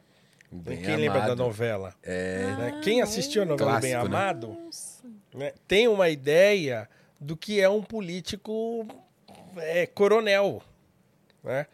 Então, quem leu determinados livros, quem? Então, a literatura tem uma maneira de abordar a, a política que ajuda você a ter essa experiência de participação também nisso. Eu acho muito mais vantajoso do que você ler um livro técnico, mesmo porque se você quiser saber o que são os três poderes, você digita no Google lá. Política, os três poderes. Está lá, você vai ler lá no Wikipedia qualquer, tá bom, feito. É, mas agora, ter uma experiência de participação, discutir política lendo literatura, pô, é outro nível, né? É, mas a pessoa para estar bem por dentro, por dentro da política, ela teria que estudar uma série de ciências, né? Filosofia, história, É. até a psicologia, né? Porque vamos combinar que tem vários políticos aí que É. tem uma lábia que você De- tem que saber. Nossa, a muito, pessoa muito, muito. Entendeu? Mas, mas a um literatura ajuda crossover isso. ali e a literatura de fato. Aí você pode ver. O político em ação. É, Entendeu? Você vê no livro o político em ação, né? Né? Você lê o Alienista, por exemplo. do- nossa, do Lima Barreto. Entendeu? Então, assim, esse tipo de coisa é, é- dá uma experiência muito melhor, né? De participação e... Nem do Machado, perdão. É O Machado, que, né? é do, o que é do Lima Barreto e que é muito interessante é o, o homem que falava javanês. Javanês. É, o Esse homem que falava javanês, né? Então você Mas vê como é, do como é que o sujeito vai né, naquela malandragem para se dar bem, né? É, Então, a literatura te dá isso. Essa experiência da malandragem e tal. Então, né? O alienista com a questão do hospício. Então, assim, a literatura é poderosa nesse sentido. E, e a gente está perdendo isso. É, infelizmente, a gente está perdendo isso. É, aos poucos a gente tá perdendo mesmo. Eu Então, ah, tem que- que facilitar? Ah, tá bom, vai. Tem que facilitar alguma coisa. Mas, Acho que a tecnologia, a velocidade das coisas tá engolindo mesmo. é. Porque hoje tudo é internet, tudo é rede social, tudo é tutorial, tudo é ver vídeo. É, quem acaba lendo mesmo essas obras, acho que é quem de fato quer prestar vestibular, Enem e tal.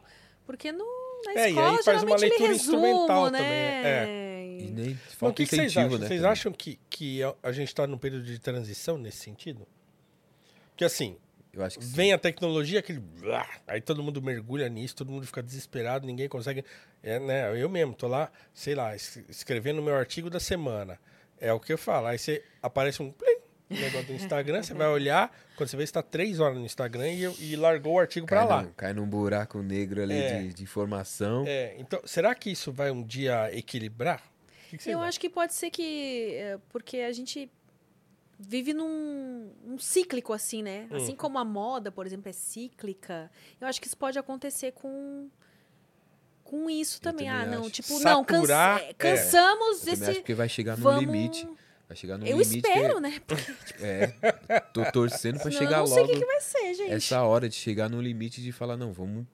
Vamos, Vamos dar um voltar a ler livro, trás, vamos vamos voltar é. Vamos voltar pro. Vamos voltar pro aí no básico, parque. Pra base. um-. Eu chego pro Thiago e falo assim: vamos no parque. Ele falou: vou fazer o quê no parque? Meu Deus do céu. Não tem Wi-Fi? É, mas Olha, pior que até tem Wi-Fi em vários parques, hein? Tá? Vou fazer o quê no parque? Vou ficar o quê? Olhando o mato? É. Pô, Cara, mas é sair de casa, é ver árvore, é ver. Isso é importante também e tal. Não, não tem nada de importante nisso. Não, não, não, não vai. A gente tem que chegar num limite de falar, nossa, tô sentindo falta de alguma coisa. Que é do básico, de ver uma árvore, ver uma cachoeira, abraçar uma árvore, Exatamente. aplaudir o pôr do sol.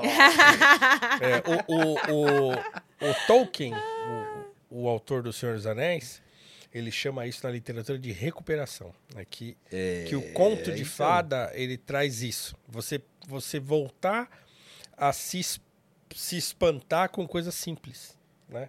Uma coisa simples, assim, sei lá, você. É, um ovo mágico. Aí você lembra que existe um negócio chamado ovo e que tem uma casca, que tem um negócio dentro. né? Geralmente o, a- o, o jovem, o adolescente ou a criança vê o ovo já frito no prato, né? Nossa, é verdade. Quanta criança acha que o leite vem da caixinha, né? Não sabe Entendeu? que vem de uma vaca. É isso aí. Total. É e isso tem, tem criança já que já não sabe o que é esse movimento aqui, assim, ó. Sim. Você fala assim, atende, o- atende, finge estar atendendo o telefone. A criança já faz assim, ó. É. direto, Sim, a minha filha de três crer, né? anos faz assim. não é? Você É falar pra ela assim, o que, que, que é isso? Ela não vai entender É, o que, que é, é isso. verdade. Né? Gente, pensou que a gente fez aula. Eu não sei vocês, mas deve ter feito, né? Porque a gente mais ou menos. né? Aula de datilografia. Datilografia. Eu não fiz, mas é também. É, meu pai era advogado, fazer. Então ele. A, a- é, máquina de escrever era uma coisa muito da minha realidade, porque meu pai. É, meu pai tinha a máquina em casa, tinha a máquina no escritório, então ele tava o tempo todo batendo a Nossa, máquina e eu vi tal. um vídeo. Mas eu nunca fiz. Eu vi um vídeo de uma, de uma mina falando assim: Gente, olha como minha mãe digita. E ela tava digitando assim, como alguém que fez datilografia. Com os 10 dedos. E ela ficou em choque, porque ela pensava assim: ah, a pessoa antiga vai catar milho, né? Digitar assim. Nada. Nada. E na verdade, ela que era jovem, que só sabe digitar no celular, Só sabe usar o dedão aqui, né? é, só sabe usar o dedão e não sabe digitar mesmo no, no teclado, usando uns 4, 5 dedos ali, né, da mão. E ela tava chocada fazendo um, um vídeo, acho que no TikTok, sei lá, falando: Gente, olha como minha mãe digita. E filmou a, a senhorinha digitando assim. É. Olha isso. É um É, eu bagulho doido, espero né? que uma hora. Aliás, já vou deixar uma dica. Tem um filme que chama Peixe Grande e Suas Histórias Maravilhosas, do Paulão, Tim Burton. deixa no ar. É.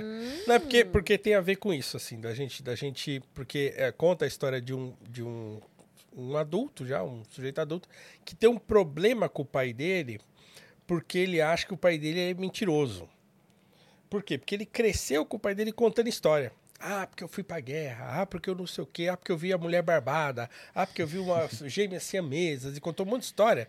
E aí ele ficou adulto e essas histórias perderam a graça pra ele. Então, e o pai dele insiste em contar essas histórias. E aí ele já tá meio ah, de novo, o pai dele fica doente e tal, filme e tal. Então, Tim Burton, Peixe Grande, suas histórias maravilhosas. Se eu não me engano, tem no Prime da Amazon. Ah, Quem não viu esse filme tem que ver, porque ele traz essa coisa assim, né? De você voltar a se encantar por coisas simples, né? Coisas que você perdeu o contato, porque você acha que você é adulto e agora e não tem mais, né? Agora eu sou adulto e não gosto mais dessas coisas de criança e não sei o quê. Né? ali E você precisa... é, Viu, jovem?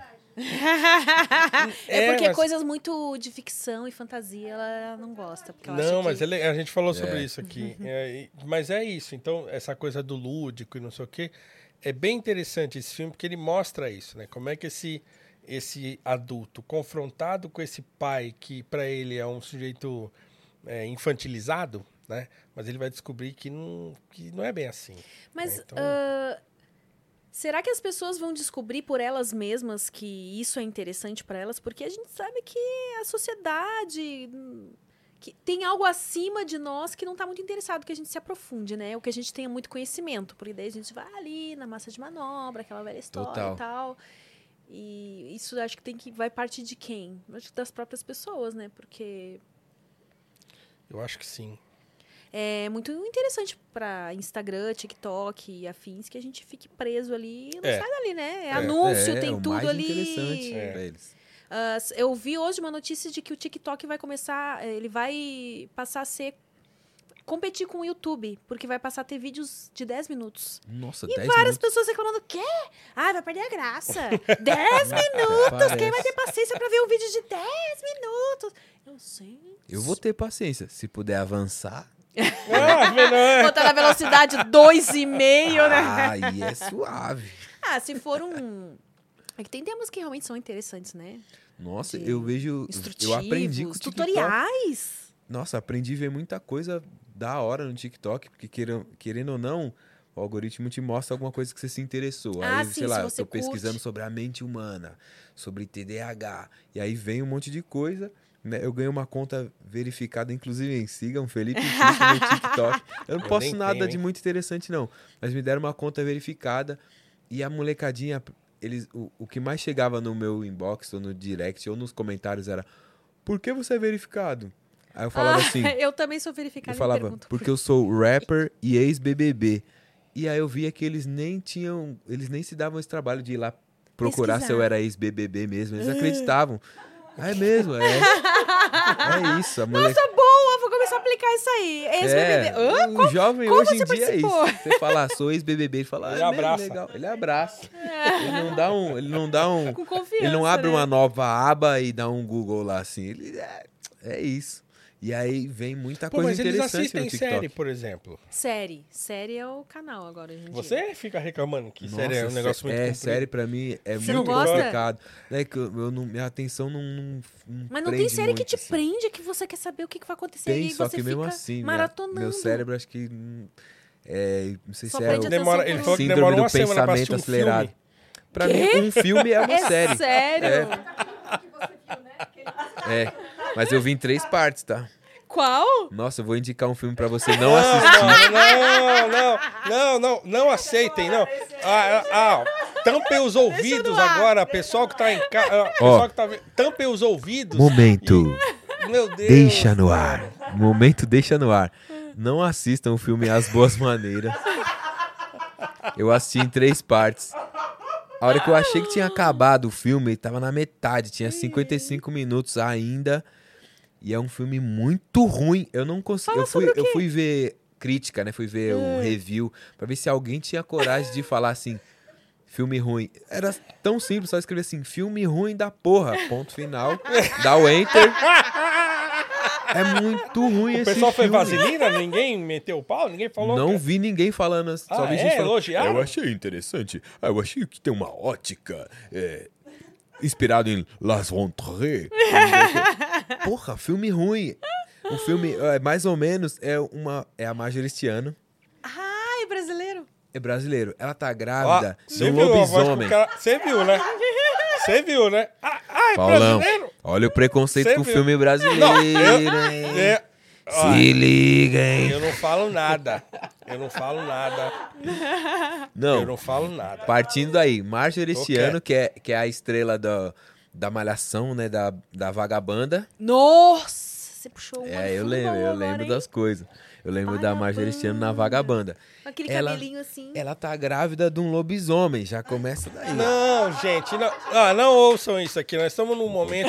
É. O programa É que a nesse gente momento tava entrou falando- em baixa. É que a gente tava falando em off antes de você chegar aqui, Ah. sobre o filme. A Fernanda tá rachando o bico né? É muito. Você viu também? Você assistiu? Não, eu, só, eu só passei um spoiler. Não, ele um escandalizou a geral aqui na parada, enquanto a gente tava esperando aqui, e ele, e ele se meteu a falar desse filme. E assim, eu fiquei absolutamente escandalizado, porque eu fiquei, como é que uma pessoa pode Pera fazer um aí, negócio bicho. desse? Eu sei, assim, não sei quem é o diretor ou diretora, ó, você fez um, um lixão, né? Não, a Vamos minha combinar crítica. que eu- É, vocês estão É vendo? que eu acho, troféu, eu é acho, que é? Sinceramente. troféu de pior filme, Você, Amy White, Ah. Você, Thalita Skarsgård, Skarsgård. Skarsgård, Fernanda Nazarin, Nazarin, Paulo, Cru- Paulo Crush. Vocês têm que assistir pra ter o, o veredito e o julgamento de vocês sobre Não, esse malandro, filme. eu não vou As ver. Boas Maneiras, Não, eu não vou assistir. estrelando Marjorie este ano. Eu não vou assistir. Cara, Não, você vai ser cancelado, ter porque isso, os- cara. você tá ligado que os, os, o pessoal que gosta desse filme já vai te achar na internet. Não, a minha crítica, zero Vai te- estrelas, filme ruim da porra. Só isso. É muito simples. Tipo, você já perdeu tempo de assistir um filme ruim desse. Não vai fazer a pessoa partes. perder o tempo lendo uma crítica longa? Se já tivesse me perguntado, eu tinha, eu tinha indicado dezenas de filmes. Já é difícil assistir o filme. Aí quando o sujeito resolve assistir, ele cai nessa arapuca aí, malandro. Ah, entendeu? Cair numa Ah, arapuca. então já que eu Boa. torci o nariz pra quando, né, vocês perceberam um certo preconceito, não era o que eu queria passar, porque eu acho que a gente tem que valorizar a nossa arte. Ó, aprende Recomendem com a mestra. filmes brasileiros Desde aí. que a nossa arte melhore. né? Não, Cara, qualquer filme argentino é melhor do que cinema brasileiro. Eita, Nós temos um problema no Brasil com o cinema. E Polêmica, esse é olha, gente. Não, se- se- se- Não, mas é... Uepa! É, não. Ó, Rod- Rodrigo Bernardo. Rodrigo Ber... Rodrigo Bernardo, diretor de cinema brasileiro, foi Ah. no Noir Podcast. Oh! Assista o Noir Podcast com o Rodrigo Bernardo e a gente discute isso lá. Então, cara, tem- nós temos um problema.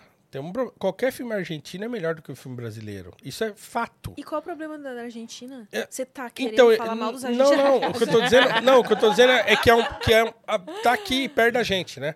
Não é Hollywood, Los entendeu? hermanos. Então, o que eu tô dizendo é o seguinte, é que nós temos um problema de investimento, tem um problema de imaginário também no cinema brasileiro. Porque assim, o brasileiro faz bem comédia.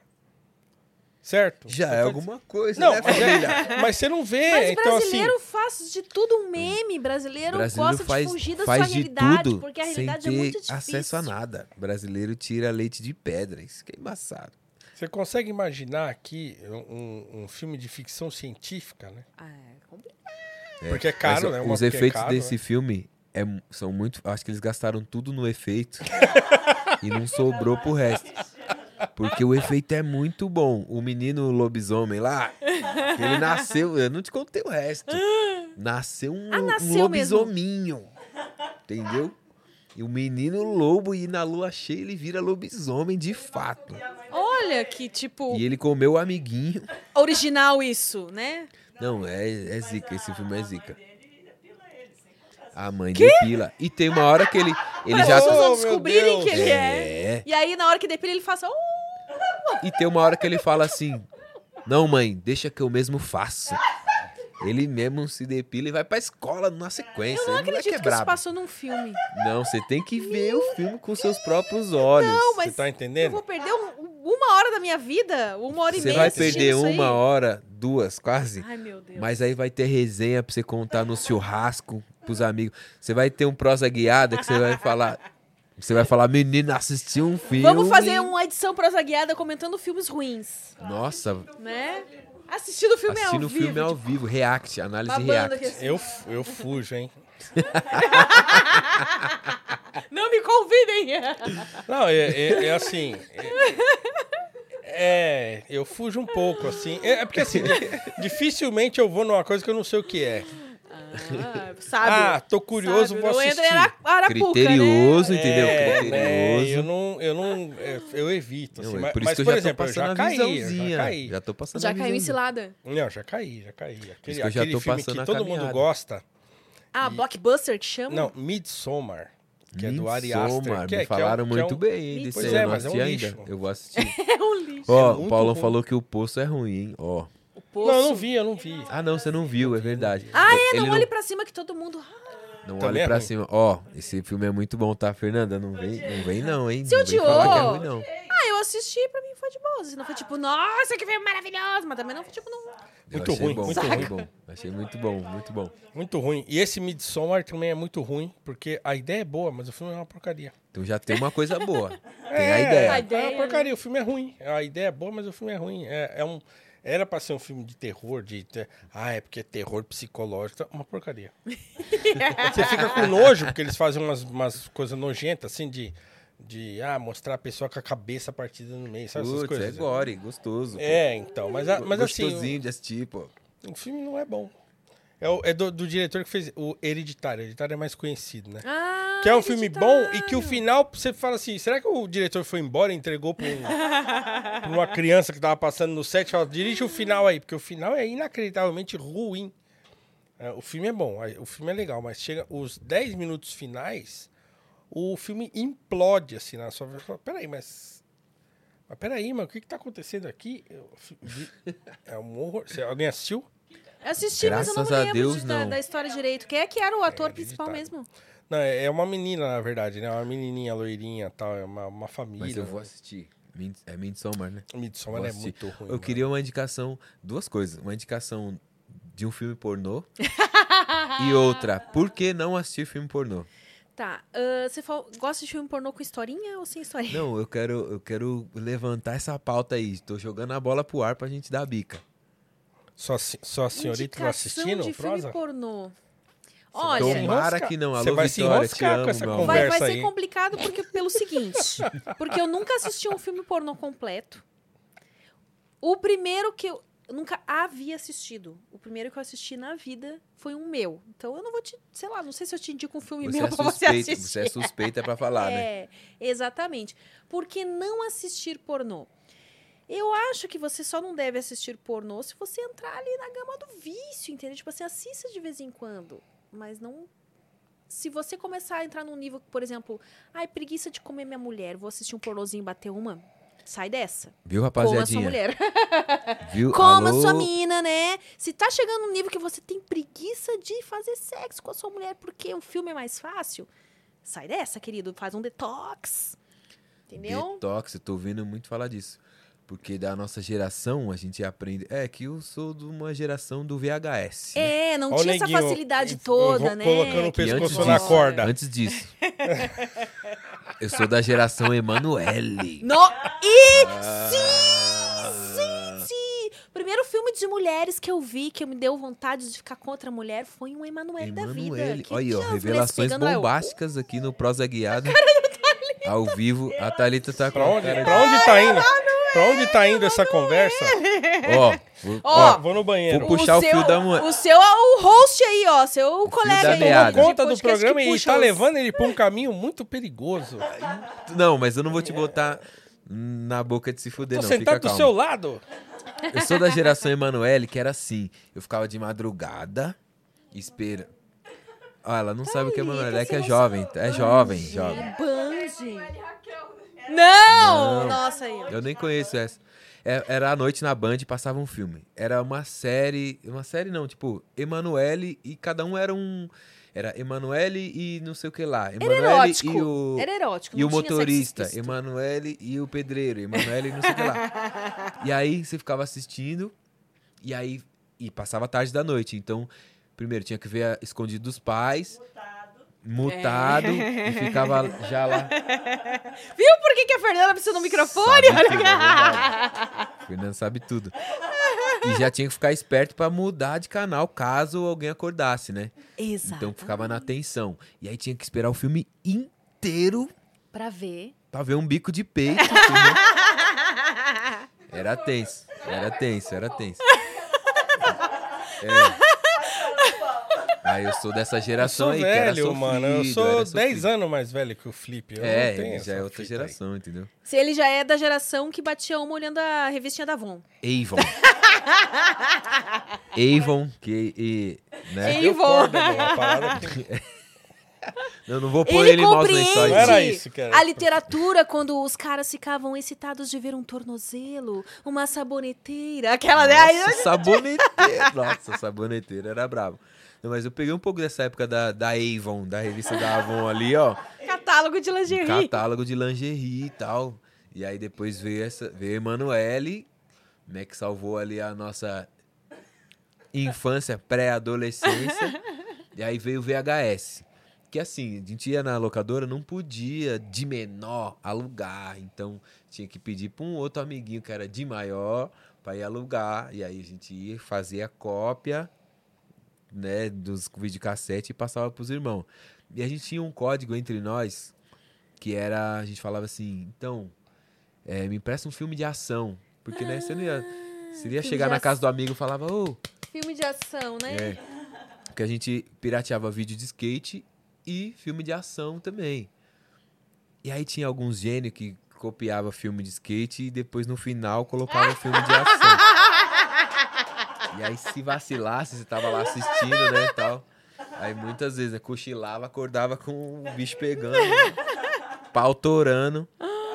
Mas aí eu peguei essa geração, né, VHS, fazer cópia, pirata, tal, e não sei o quê. Então tinha toda uma dificuldade Não dá pra né? ficar voltando, né? A ficar fita voltando a ali. fita e tal, e não sei o quê. Aí tinha, tinha vídeo que a gente nunca assistia até o fim também, né? Porque É, acabava, tem que ser né, uma a coisa ali rápida ali também, né? Agora tá muito mais fácil, né? Porque a molecadinha pega o celular, leva pro banheiro ali, né? Dá um... Sobre o que, que a um gente tava search. falando? Alguém Dá um- pode Sobre cinema desligar o brasileiro. Felipe Flip? Alguém pode desligar o Felipe Flip, por Hoje a favor? molecadinha sabe tudo. Sabe tudo que é. Como que é? Sabe todos os termos lá. Milf Hunter. É. Tudo. Até sabe buscar tudo. A gente Esse não negócio sabia aí fez nada. efeito? é isso? Isso aqui, ó. O problema é esse, é essa parada aí que você tá tomando? Hidratem-se, viu, rapaziadinha? É, Até tomei um gole aqui porque o assunto ficou como? Cabuloso. Mas eu tô falando da, da, da minha geração ali, né? Como é que foi. Então, eu sou pré-pornô de internet, que é diferente do pornô VHS, que a gente não tinha muita escolha ali também. Mas eu acho perigoso a molecadinha viciar em filme pornô. Ainda Não, mais acho internet, que você já eu vai acho. direto ali já no. Nem, pega nem historinha, né? Pelo Não, menos. e outra coisa, não exercita a- a- o poder imaginativo que a gente estava conversando, né? Da Porque com as literatura. revistas Aí e entra bababá, Paulo Cruz. Estra- né? Vocês vão estragar o meu assunto. É isso? Aí as minas, coitadas, ficam tudo reclamando que o cara já chega lá querendo umas coisas mirabolantes, né? É, Porque eu ele vi viu ali no, vídeo, né? No Euforia. Né? No filme, na, Ah, na série Euforia. Ó, tá aí uma série que ele assiste, viu? Ó. Comecei então, agora, vou ter que no assistir, porque episódio. todo mundo fala desse euforia. Você é obrigada a ceder. O... É, É? pesado, é pesado. Pesado? É, pe- é, assim, Medo. é, pra, é uma. É igual o Paulão falou. É uma série de adolescentes, mas acho que os próprios adolescentes Não, não é de adolescente. É uma série sobre. sobre adolescentes, só que é Hum. pra adultos, porque é pesado e é explícito e é temas que, né, de vida real, só que não joga tudo na cara ali. Você tem quantos filhos? Um. De. Vai fazer 17 mês que vem. E você tem Tiago, um não assista a sete, Euforia. Né? Oito agora. Isaac tá com oito. Oito. Ambos meninos, então. Ambos meninos. Ambos meninos. Nós temos. Na, na família, durante muito tempo, só tinha uma menina, que é a Keila, minha prima, que estava ontem. Eu tava com ela ontem. E porque na minha casa, quatro homens. E aí, das minhas. eh, do entorno, assim, próximo, né? Dos irmãos da minha mãe, irmãos do meu pai e tal, é, tudo era homem. Então foi a minha tia, a irmã da minha mãe, que teve uma menina, que era aquela que era o xodó da família, porque era a única menina, né? E o resto era tudo homem. E eu também tive homem, Tiago. Meus irmãos também tiveram homem, todos. Então é, é uma família pródiga de homens. E quais vocês acham que são os desafios de se criar um homem na sociedade atual, assim, com todas essas. O seu ainda tem tempo, né? O Ainda seu tem já tempo. tá ali na. Eu, já, eu tô com medo já dessa fase aí. Dos... Mas eu acho, que, eu, acho que, eu acho que o desafio é- tá dentro daquilo que a gente estava conversando. Assim, eles, eles hoje não têm, é, eles não têm preparo para enfrentar as dificuldades da vida. É, é, é muito mais complicado para eles do que para a gente, ou do que foi para a gente, assim, né? Claro, fazendo aqui uma, uma generalização e tal, mas eles não têm né? Eles não são preparados, porque é tudo muito mais fácil. Né? É, eles estão crescendo numa, muitas vezes numa, num ambiente hiper protegido. Né? Eles eh, saem pouco de casa. É, e também não, não é também tudo, mas o, o meu filho, por exemplo, sai pouco. Assim, né? Fica dentro de casa o tempo todo. Internet, não sei o que e tal. De vez em quando sai, vai para um lugar ou para outro. Eu não, eu cresci na rua. É, a coisa mais difícil era ficar dentro de casa. Moleque de vila. Entendeu? Então, hoje não. Hoje eles crescem dentro de casa. É, e, e de uma realidade muito protegida. E que não ensina para eles como é que eles encaram a, o sofrimento, por exemplo. né? A realidade do sofrimento. Então, que- eu acho que esse desafio é tanto para menino quanto para menina. Eu acho que é a mesma coisa. Eu acho que a gente está num, numa fase em que eles não conseguem encarar a realidade. E, e, por exemplo, a internet é a realidade deles. É, então, acho que Né? o mais perigoso é isso. Internet, ele eles acham que o que está ali na telinha da- do celular, do, do smartphone, É a vida. é a realidade. E não é. Absolutamente não é. Né?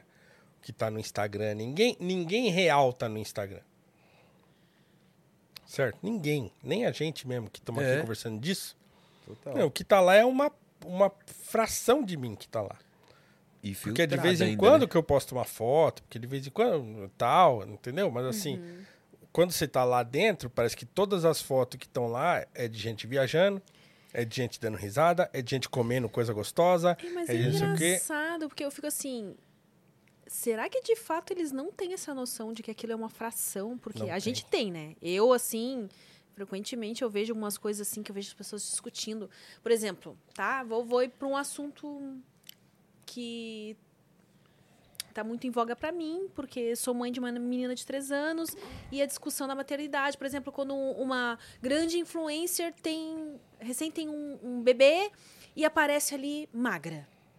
Aí começa, nossa, mas você está incentivando as mulheres, dizendo que. E, e- e- começa todo um. E as mulheres que não conseguem emagrecer tão rápido? E as mulheres que começam assim. E eu, aí eu fico pensando, pra mim é muito claro, gente. Esta pessoa é assim. Você não sabe se, de repente, por exemplo, ela tem acesso a um cirurgião plástico, é, uma outra realidade, você não sabe o quanto de Photoshop tem ali. Ai, e os jovens realmente não, tão, não têm essa percepção de, tipo, Não tem. ah, que nem uma vez saiu a polêmica com a Boca Rosa. Não sei se vocês conhecem essa, a Boca Rosa. Eu ouvi falar. Na época, ah, ela foi numa rádio com a mãe dela e ela deixou escapar coisa que ela não tinha falado publicamente, que ela tinha feito uma lipo. E aí, nó... e aí na época que, que disso, ela tava pregando que as pessoas tinham que comer alimentos que vinham da terra e tal. E aí já cai, a galera caiu em cima dela. Nossa, mas você fica pregando alimentação saudável, muito fácil pra você que foi lá e fez uma lipo e tal. Caíram em cima dela, né? E eu fico, gente, mas assim, será que vocês não percebem que assim o que tá na internet pode estar photoshopado, né? Pode, é Nossa, só uma muito. fração. Eu mesma, eu não me sinto à vontade em ficar lá fazendo stories quando tô triste, por exemplo. Aham. Eu, naturalmente, na minha vida, eu já me isolo das pessoas quando eu tô triste. Eu gosto de viver a minha, meus problemas, a minha tristeza. Acho até que é um defeito meu. Eu peço pouca ajuda para as pessoas. Porque eu tento lidar com meus BO sozinha. E acho que Ô- os jovens não estão tendo mesmo essa noção, não, né? não tem, que... porque eles já eles já estão nascendo nesse contexto. Já nasce entendeu? nesse mundo, né? Ou é isso, ou é a superexposição, que é um outro problema. Também a acho. superexposição também é uma outra coisa. Então, sei lá, se você tem, tem é, é, não gosta de se expor quando você está triste, já tem aqueles que toda hora quer ficar mostrando que está triste e tal, não sei o que lá. né? Então, assim, é aquela coisa do. é, como é que se fala? É, do sentimentalismo tóxico, assim. né? A pessoa só. Parece que o sentimento dela só existe se ela manifestar publicamente. É, então ela só, ela só vai parecer que ela tá triste mesmo, que ela tá com problema, se ela for lá na internet e dizer lá. Então isso também é um outro problema. Mas eles já estão nascendo e crescendo dentro disso. A gente, a gente ainda consegue fazer essa diferenciação. A gente experienci- experienciou né, a vida antes disso, né? Eles não conseguem fazer, né? Que a gente pode voltar, porque a gente tem uma lembrança de, não, vou voltar pro que era. Vou desligar, vou surtei, vou voltar pra vida real. É o que eu tô falando. Pra né? eles, ele não tem o voltar pra vida É. real, porque a vida real já é com rede social, né? A militância de internet, gente, ai, eu fico... É, então, mas é acho que isso, tá né? revolucionando, assim, o mundo, tweetando coisas, né? E Entendeu? vida. É, porque assim. a Você vai na a feira, militância de vida tá a real. mesma coisa. real é outra Você vai no mercado, tá a mesma coisa. Entendeu? E as pessoas acham que no Twitter estão fazendo. Ah, não sei o quê. Mas é isso, né? É esse mundo em que as pessoas acham que a internet é a realidade. E não é. E é perigoso isso, hein? Não é. é. perigoso porque é aquela coisa de você voltar. Não, vou voltar pra realidade. Agora, quando sua realidade já é aquilo. E aí, você volta pra onde? Não tem, né? É muito É. cabuloso isso. É, eu fico, eu fico pensando até quando já não, já não consegui muito, assim. Por exemplo, a minha filha já tem acesso a telas no caso dos desenhos que ela assiste no YouTube. Aham. Eu, no meu mundinho ideal, acho que vou conseguir. Vou tentar deixar ela afastada das redes sociais o máximo que eu conseguir. Até porque a gente sabe que redes sociais não são nada propícias a crianças, né? É, total. E só que é complicado, porque na escola provavelmente vão ter os É. coleguinhas que vão ter o Instagram e o Facebook, e elas vai, ah, mas o meu, o TikTok, pior ainda, né? É. Mas a minha colega tem, a fulaninha tem, não vai ser um É, eu desafio acho que não dá pra tanto, proibir, assim. é, é Eu ruim, né? Eu também É. não. Eu, eu, quando, assim, o meu filho começou a chegar mais ou menos na idade de se interessar por rede social e tal, o que, que eu fiz? Eu sentei com ele e conversei. Falei, ó, eu não vou te proibir de nada. Eu não vou inventar uma senha para colocar aí, não vai adiantar. Não adianta fazer isso aí. Então eu, eu conversei. Falei, ó, toma cuidado, presta atenção, assim, assim, assado. Então eu conversei. Como converso com ele, assim, né? Então é, a gente orienta. Acho que a melhor política nesse caso é orientar. Não adianta você tentar proibir, não adianta porque, assim, existem mil maneiras de né, forjar essas coisas e, e, a gente conhece isso também da nossa geração, né? É, proíbe a gente quer fazer, então quer dizer, não tinha de ser é. proibir. Eu pensava é, é muito é nisso. Eu tinha essa mesma ideia de, ah, vou manter afastado de redes sociais o máximo que eu puder. Só que eu pensei na, na minha vivência que os nossos pais tentavam manter a gente afastado de álcool, de drogas, o máximo que desse, né? E aí, quando a gente tinha contato, era aquele contato emocionado de, nossa, agora eu posso, agora eu tenho dinheiro, agora eu tenho como, eu tenho acesso, tenho amigo que traz para mim. E aí aquela emoção. Eu, no meu caso, tive muita sorte de, eu tive contato muito cedo, mas eu não, não foi um contato, eu tinha, eu tinha contato, mas não tinha dinheiro, por exemplo. E aí, quando eu tive contato, não era aquela mesma emoção de, nossa, agora eu posso, hein? Agora eu vou fazer o que é proibido. Não tinha muito essa emoção com o proibido, que nada foi, foi proibido para mim. Então eu pensei em aplicar com meu filho, porque eu sei que a gente sabe que é inevitável. Vai chegar uma hora. Na escola, os amiguinhos já vão ter TikTok, já vai ter tudo, já vai ter canal. E aí eu penso, eu posso introduzir ele para esse mundo, que é inevitável, é questão de tempo, só que com supervisão né? Eu cuidar, por exemplo, fazer um canalzinho. Ah, você quer ter um canal, filho? Eu vou criar um aqui para você. E aí ter ali um controlezinho mínimo para até ele entender que fazer as coisas junto, acho. Né? Que ele fala, não, vamos fazer. Eu nem fiz ainda, né? Eu tô gravando uns vídeos dele que eu tô prometendo. Que eu falei, ó, nas férias, filho, eu vou fazer um canal para você, já vamos gravar vídeo. Tô devendo isso para ele. Alô, Isaac, logo vou subir seus vídeos no canal. Mas eu acho que tendo isso já, e aí quando ele tiver vai chegar na escola, vai ter os amiguinhos, ó, oh, eu tenho isso, tenho TikTok, tenho não sei o quê. Não vai ser uma coisa que na cabeça dele é, na cabeça dele é, nossa, é proibido, agora eu, eu posso. Ele já vai ter uma vivênciazinha ali, porque não vai ter como, né? Aí já tem a amiguinha dele que manda mensagem no TikTok pra mim, falando assim, oi, aqui é a amiga do Isaac, mostra pra ele aqui, não sei o quê. Nossa! E aí ele chega na escola e fala, ah, segue meu pai lá, segue... E aí tem isso. Ele tem uma conta no Instagram, mas não tem nada. E a gente fez para ele, mas eu nem uso, ele nem usa também. Instagram também acho que é meio tóxico demais. Mas de repente ele tem um canalzinho no YouTube, de repente. É, acho que é mais, né? Mais que o Twitter. Twitter. Nossa. Imagina dar um, fazer uma conta no Twitter para criança. Nossa, a pessoa sai depressiva de lá. Meu eu, Deus. às vezes, eu começo, gente do céu. É, eu fiquei sabendo que tem uns mensagens aqui no né? prosaguiada.com.br. Temos mensagens? Temos mensagens, se você quiser mandar a sua também. Tá em tempo, hein? Nossa! Pedro CSFA. Uh, gostei muito da participação do Paulo no Roda Viva. Queria saber como foi para ele passar por aquele mini cancelamento logo após o programa. uh, bom, então, eu fui. Então. Deixa eu me arrumar aqui. O banheiro é ali? Eu fui. É ali. Eu fui convidado é, para ser um dos entrevistadores do professor Silvio Almeida, né, que escreveu o livro Racismo Estrutural e tal. E, e eu não concordo com a tese né, do racismo estrutural, que já se tornou aí um lugar comum e tal.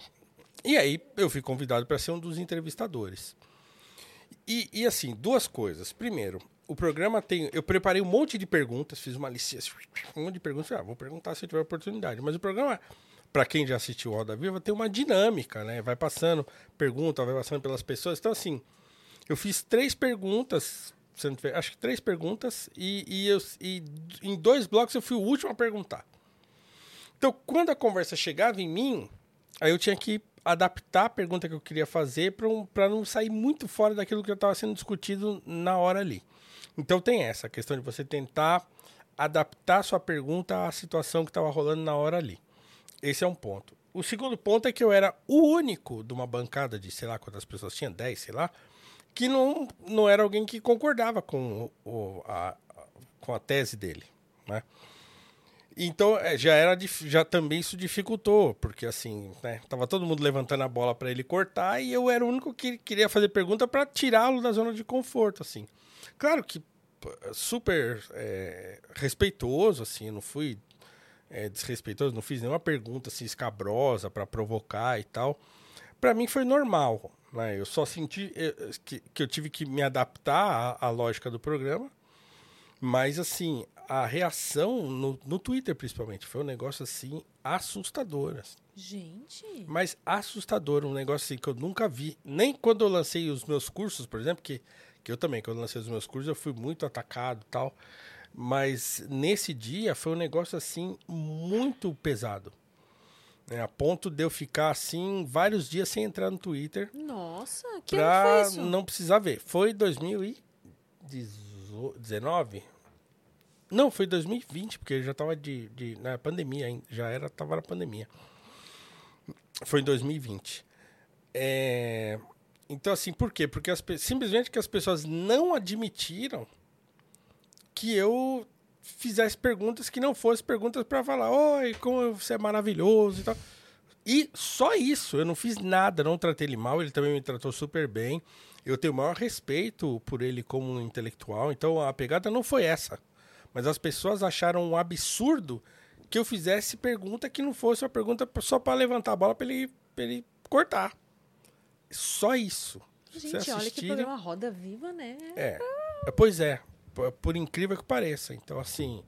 é, As pessoas me chamaram de tudo quanto é coisa, assim, né? O Capitão do Mato foi o mais. Foi o mais leve do que me chamaram, né? Capitão do Mato é, é relativamente comum me chamarem e tal. Mas é, foi, foi pesado o negócio. Foi muito pesado. Do nada, assim, o negócio do nada. Não fiz nada, não falei nada de. né? Nada. Mas... Teve uma coisa que você postou também por último bom. no seu Instagram que eu achei maravilhosa, que é falando disso, né?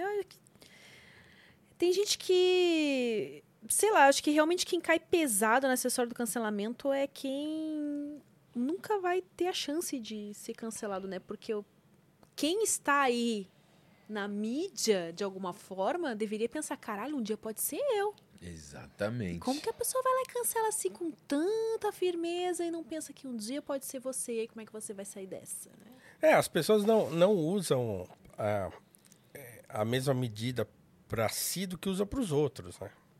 Então, assim, quando eu...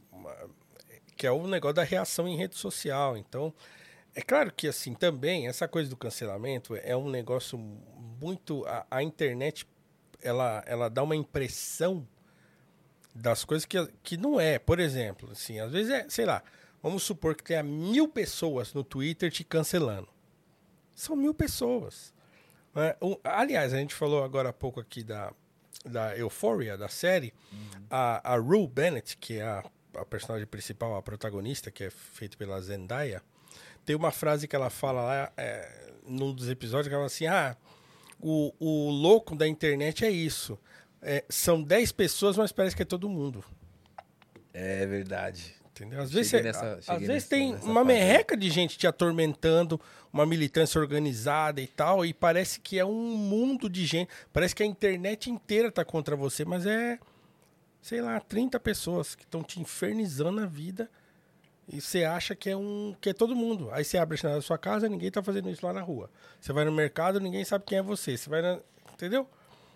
Então tem essa coisa assim, mas mas é é, se você fica olhando para aquilo, você passa mal, assim, né? É, é difícil você. Eu tento o máximo que eu posso, né? Ficar, não deixar aquilo afetar. É porque vira e mexe eu escrevo e falo coisas que as pessoas não gostam, porque, né? Eu tô lidando com um tipo de militância e um tema que é sensível, que é o racismo e tal, e não sei o quê, né? Então as pessoas muitas vezes acham que pelo modo como eu vejo as coisas, eu- tô querendo diminuir a luta de quem tá aí brigando e coisa e tal, né? Ah, porque você fala essas coisas aí, é, diminui a luta de quem tá. Não, mas não é isso. Eu só, eu só sou uma pessoa que daqui a pouco eu vou fazer 50 anos. Né? O que esse jovem da internet tá falando agora, eu falei há 30 anos atrás. Há 35 anos atrás eu tava revoltado igual ele tá agora.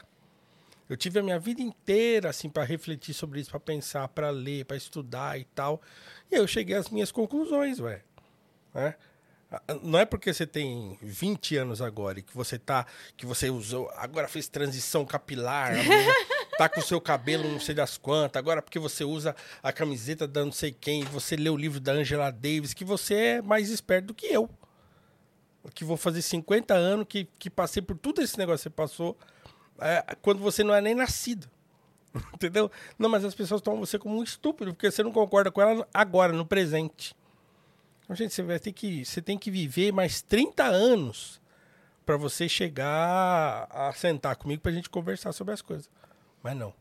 Ela acha que no alto dos seus 20 anos, porque ela entrou na faculdade o ano passado, porque ela Tá teve meia dúzia de aula. de É, não sei o que lá. porque ela teve meia dúzia de aula lá de ciências sociais em que falaram pra ela que o racismo, não sei o que, e pá, e que ela tem que ler o Francis Fanon, que ela tem que ler não sei quem, e a pessoa sai achando que ela agora dominou o assunto.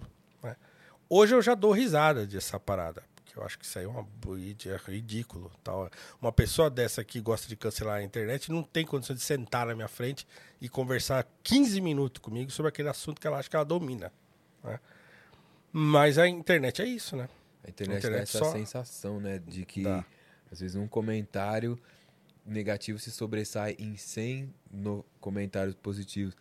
E eu também dou risada dos, dos haters, né? Eu sou conhecido como o hater dos haters.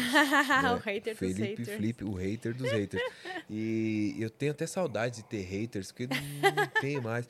Esses dias aí eu lancei um clipe novo que se chama Cédulas aos Porcos. E aí um jovem chegou, no- chegou nos comentários e falou assim: comédia. Nada, assim, de graça. Aí eu falei, "Pô, que engraçado, né? Caramba, tava com saudades. Aí eu peguei, printei e postei no Instagram. E aí, galera, será, será que eu dou essa atenção que esse cara tá querendo chamar ou não? Aí teve uns que falaram, não, não vale a pena. Ou, aí teve uns que já. Eu fui atrás do perfil desse moleque, esse moleque aí. Me mandaram o perfil do moleque. Eu falei, não, nem vou. Você acha? Era um, era um menino que prova- eu falei, provavelmente ele quer ser o que eu sou. Aí, lógico, fui lá ver, era um moleque aspirante a MC também, tá ligado? Então eu já tô vacinado contra isso, eu já sei. Então é uma coisa que eu dou risada, né? E eu, eu até eu só dei essa, esse ibope porque fazia tempo que eu não tinha haters ali. Eu falei, caramba, tô com saudade de receber esses comentários. E às vezes é criança, uns moleques que quer chamar atenção de algum jeito, né? Procura essa forma aí. Teve amigos que ficaram revol- revoltados por mim.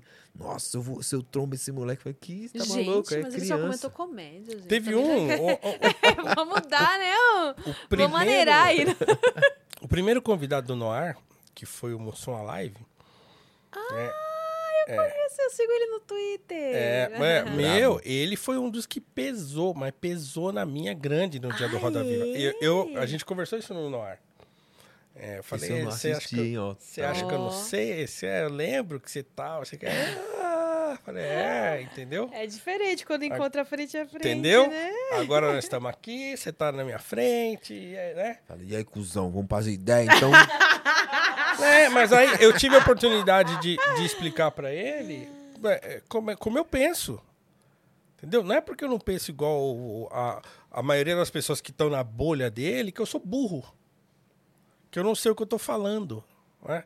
é claro que eu sei o que eu tô falando. Eu, eu sei. eu- não é porque eu tô dando. Não é só uma opinião. Aquilo que eu digo, eu digo porque. E eu tenho cuidado de dizer embasado.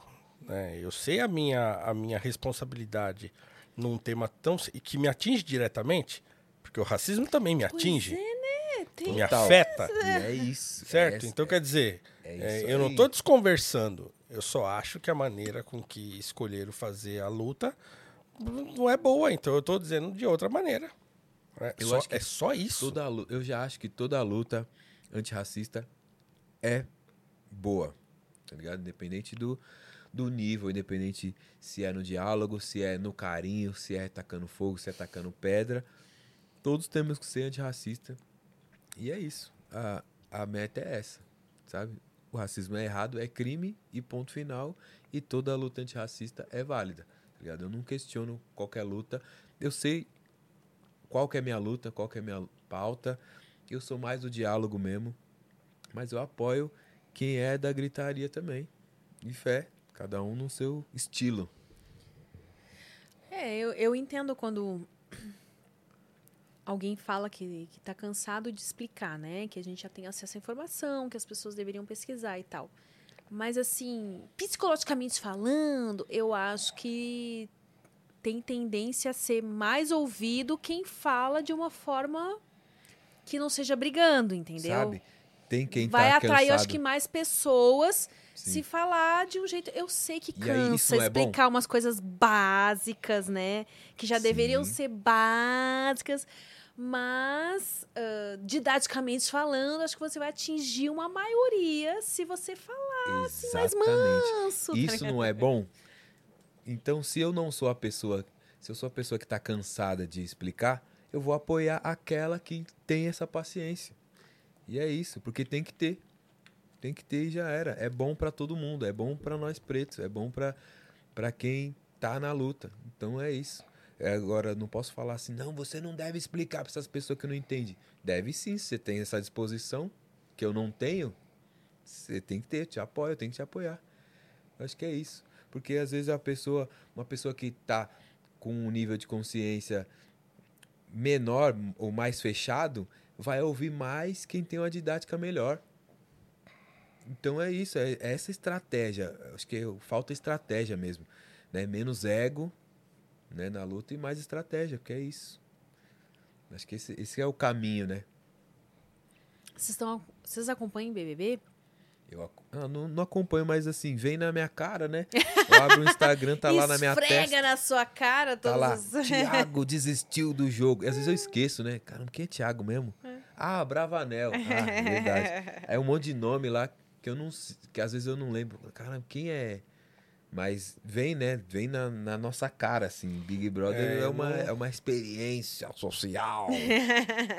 É, o, a, a penúltima edição, né? Que a última é essa, mas a penúltima, aí a, a coisa foi tão desgraçadamente polêmica que acabou, né?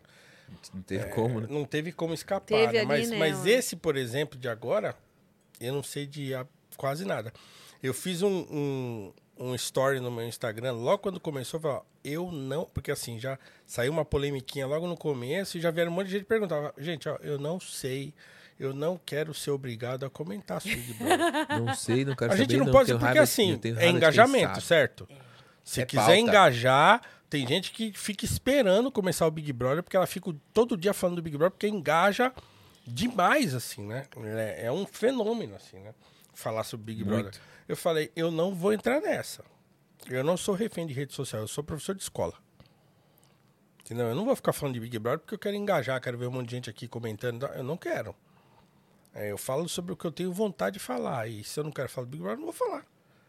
É, mas o fato é que a gente é quase, por causa da coisa da rede social, É, a gente é quase obrigado a entrar na, nessa pilha aí, mas eu não entrei, não. Você Enquanto iria pro puder Big Brother? manter. Ah, eu super iria. Nossa, Boninho me chama. Alô, Boninho. Alô, Vocês Boninho. iriam? Eu iria. Eu sei que eu ia durar muito pouco lá. O pessoal ia falar, putz, cara não é. Cara não é assim tão fanfarrão, não é tão da revoada. Acho que ele- iam ver que eu sou apenas um rapper MC, pai de família, que fala de amor, de afeto. Aí eu falar, ah, esse cara é meu rouba-brisa. Rouba a brisa. Ou não, né? De repente. É. é, eu não Vai sei. saber, né? Eu iria, eu iria muito, mas eu não ia assim naquela de nossa, eu vou jogar e vou fazer tudo que for possível para ganhar um milhão e meio. Sabe? Eu não ia nessa gana, não. E você, Paulo? Hum, Não iria? Não tem a mínima. Alô, mas- Boninho. mas- Ah, Como é que mas- difundir a filosofia? Nossa, mas Ah, assim- Ensinamento para as pessoas que Primeiro que eu estão... sou um cara chato pra caramba, assim. As pessoas não iam me aguentar uma, dois dias naquele Ia bagulho. durar uma semana, será? Né, e não- entendeu? Não ia rolar. Eu não ia, Temos eu uma não sou- professora lá que, né, não tá representando muito assim, Jéssica, tá, Então, tá não chata, sei quem é, tá não- é chata, assim- mas é a chata chorona, sabe? Ah. Chora, chora, chora. Eu não, Tudo essa eu não, não sei muito. Professora de biologia, ela. É, Olha eu só. Eu É. nem me vejo nessa parada. Ia ser da hora, hein?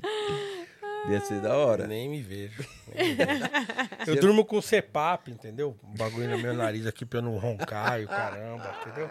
Não ia funcionar essa fita aí. Nossa, imagina isso na casa. Oh. É, uma Ia hora. ligada aqui, eu dormindo aqui, ó. Nossa, é? Durmo. É problema Porque de você tem ronco? o quê? A apneia É, do sono? É, eu tenho apneia. Nossa. E aí A eu, sua mulher deve Minha agradecer, vida né? mudou. Ô, mas, a- mas olha, foi um negócio Porque assim. olha, dormir com quem ronca. É, e, e assim, e, e eu, eu uso o CPAP tem uns... Foi um pouquinho antes da pandemia. Eu nem conhecia. conhecia. Como que é CPAP? É, é, Também não é conhecia. uma sigla, né? É, um- é uma... Na verdade, parece um inalador. E, e você usa uma máscara aqui no nariz, é só no nariz, assim, né? E, e aqui na cabeça, gruda aqui e tal. E é uma máscara que fica um tubo ligado nesse bagulho. Tá, mas você tem que dormir só de barriga pra cima ou até Não, não, um de de ladinho lado, assim? de lado dá. é. E ele fica bombeando um ar né, de uma, de uma. Como é que chama? Libra, sei lá o quê. É, o tempo todo.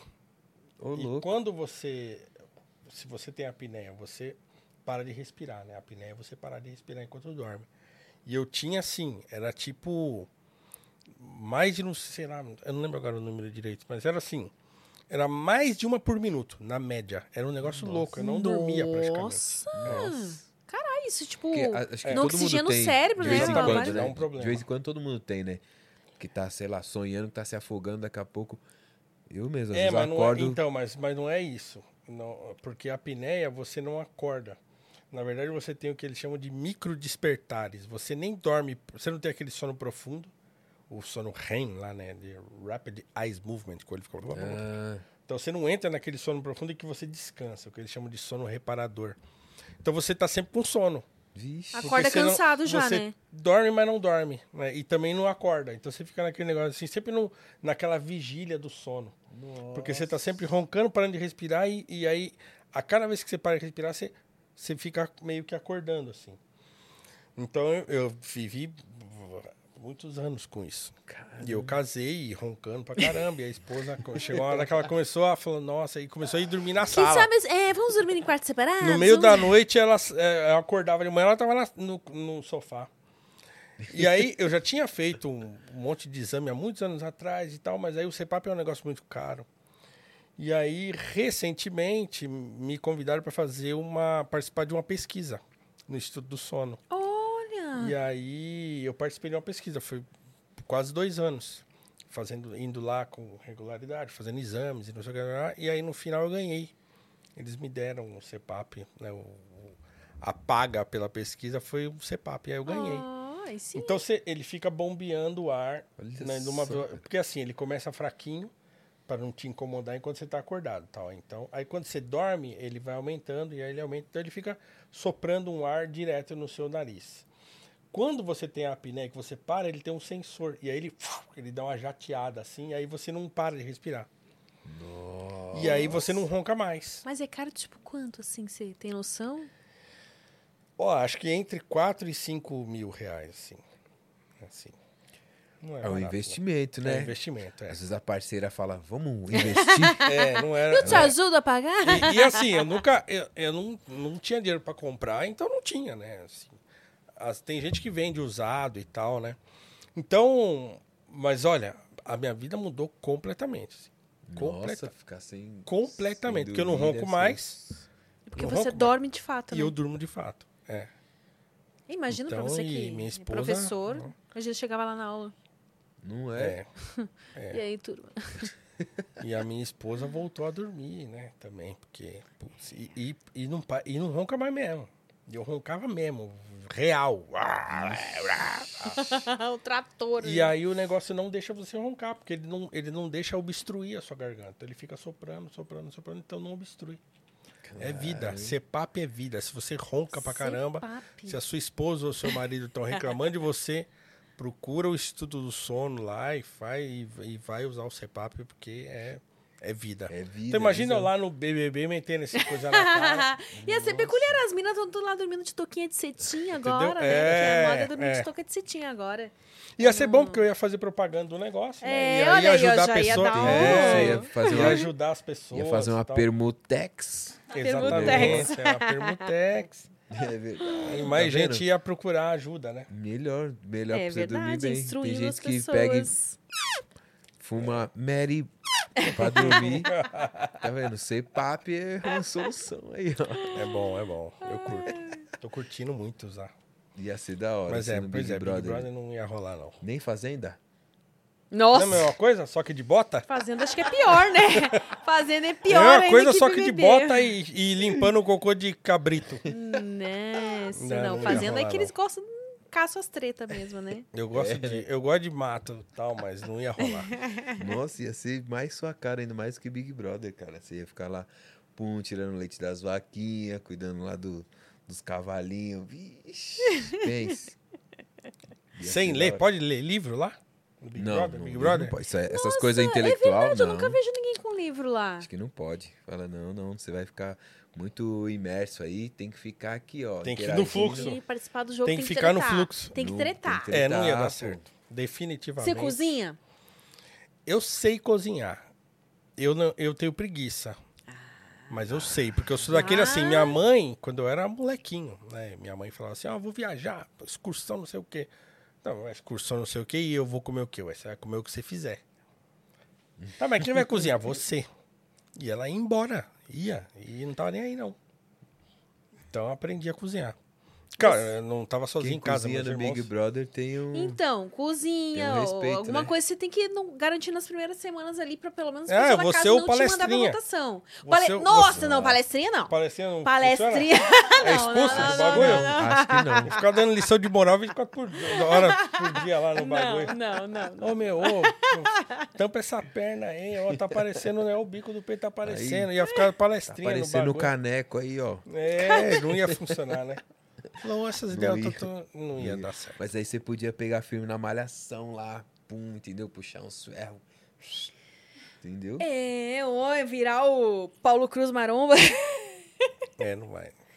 Então, eu fiquei assim, um pouco me sentindo escanteada. Não, não me senti representada nesse BBB, porque o mais velho do BBB tinha 36 anos. Inclusive, foi um- já saiu, né? Ou seja, Ah. cadê a representa- representatividade das pessoas mais velhas? Você já tem pensou em ninguém ficar acima num de lugar que só 40 tem anos. gente assim? É verdade. Só tem em juvenil? Não dá, gente. Eu não ia Tem que durar ter uns- dois dias no tem que negócio. ter uns mais Parecendo velho o pra- de férias com o ex, né? O É, olha aí, não. Esses dias- Não, até não as pessoas estavam liberando uns memes de uma senhora que foi uma vez no BBB, me esqueci o nome dela.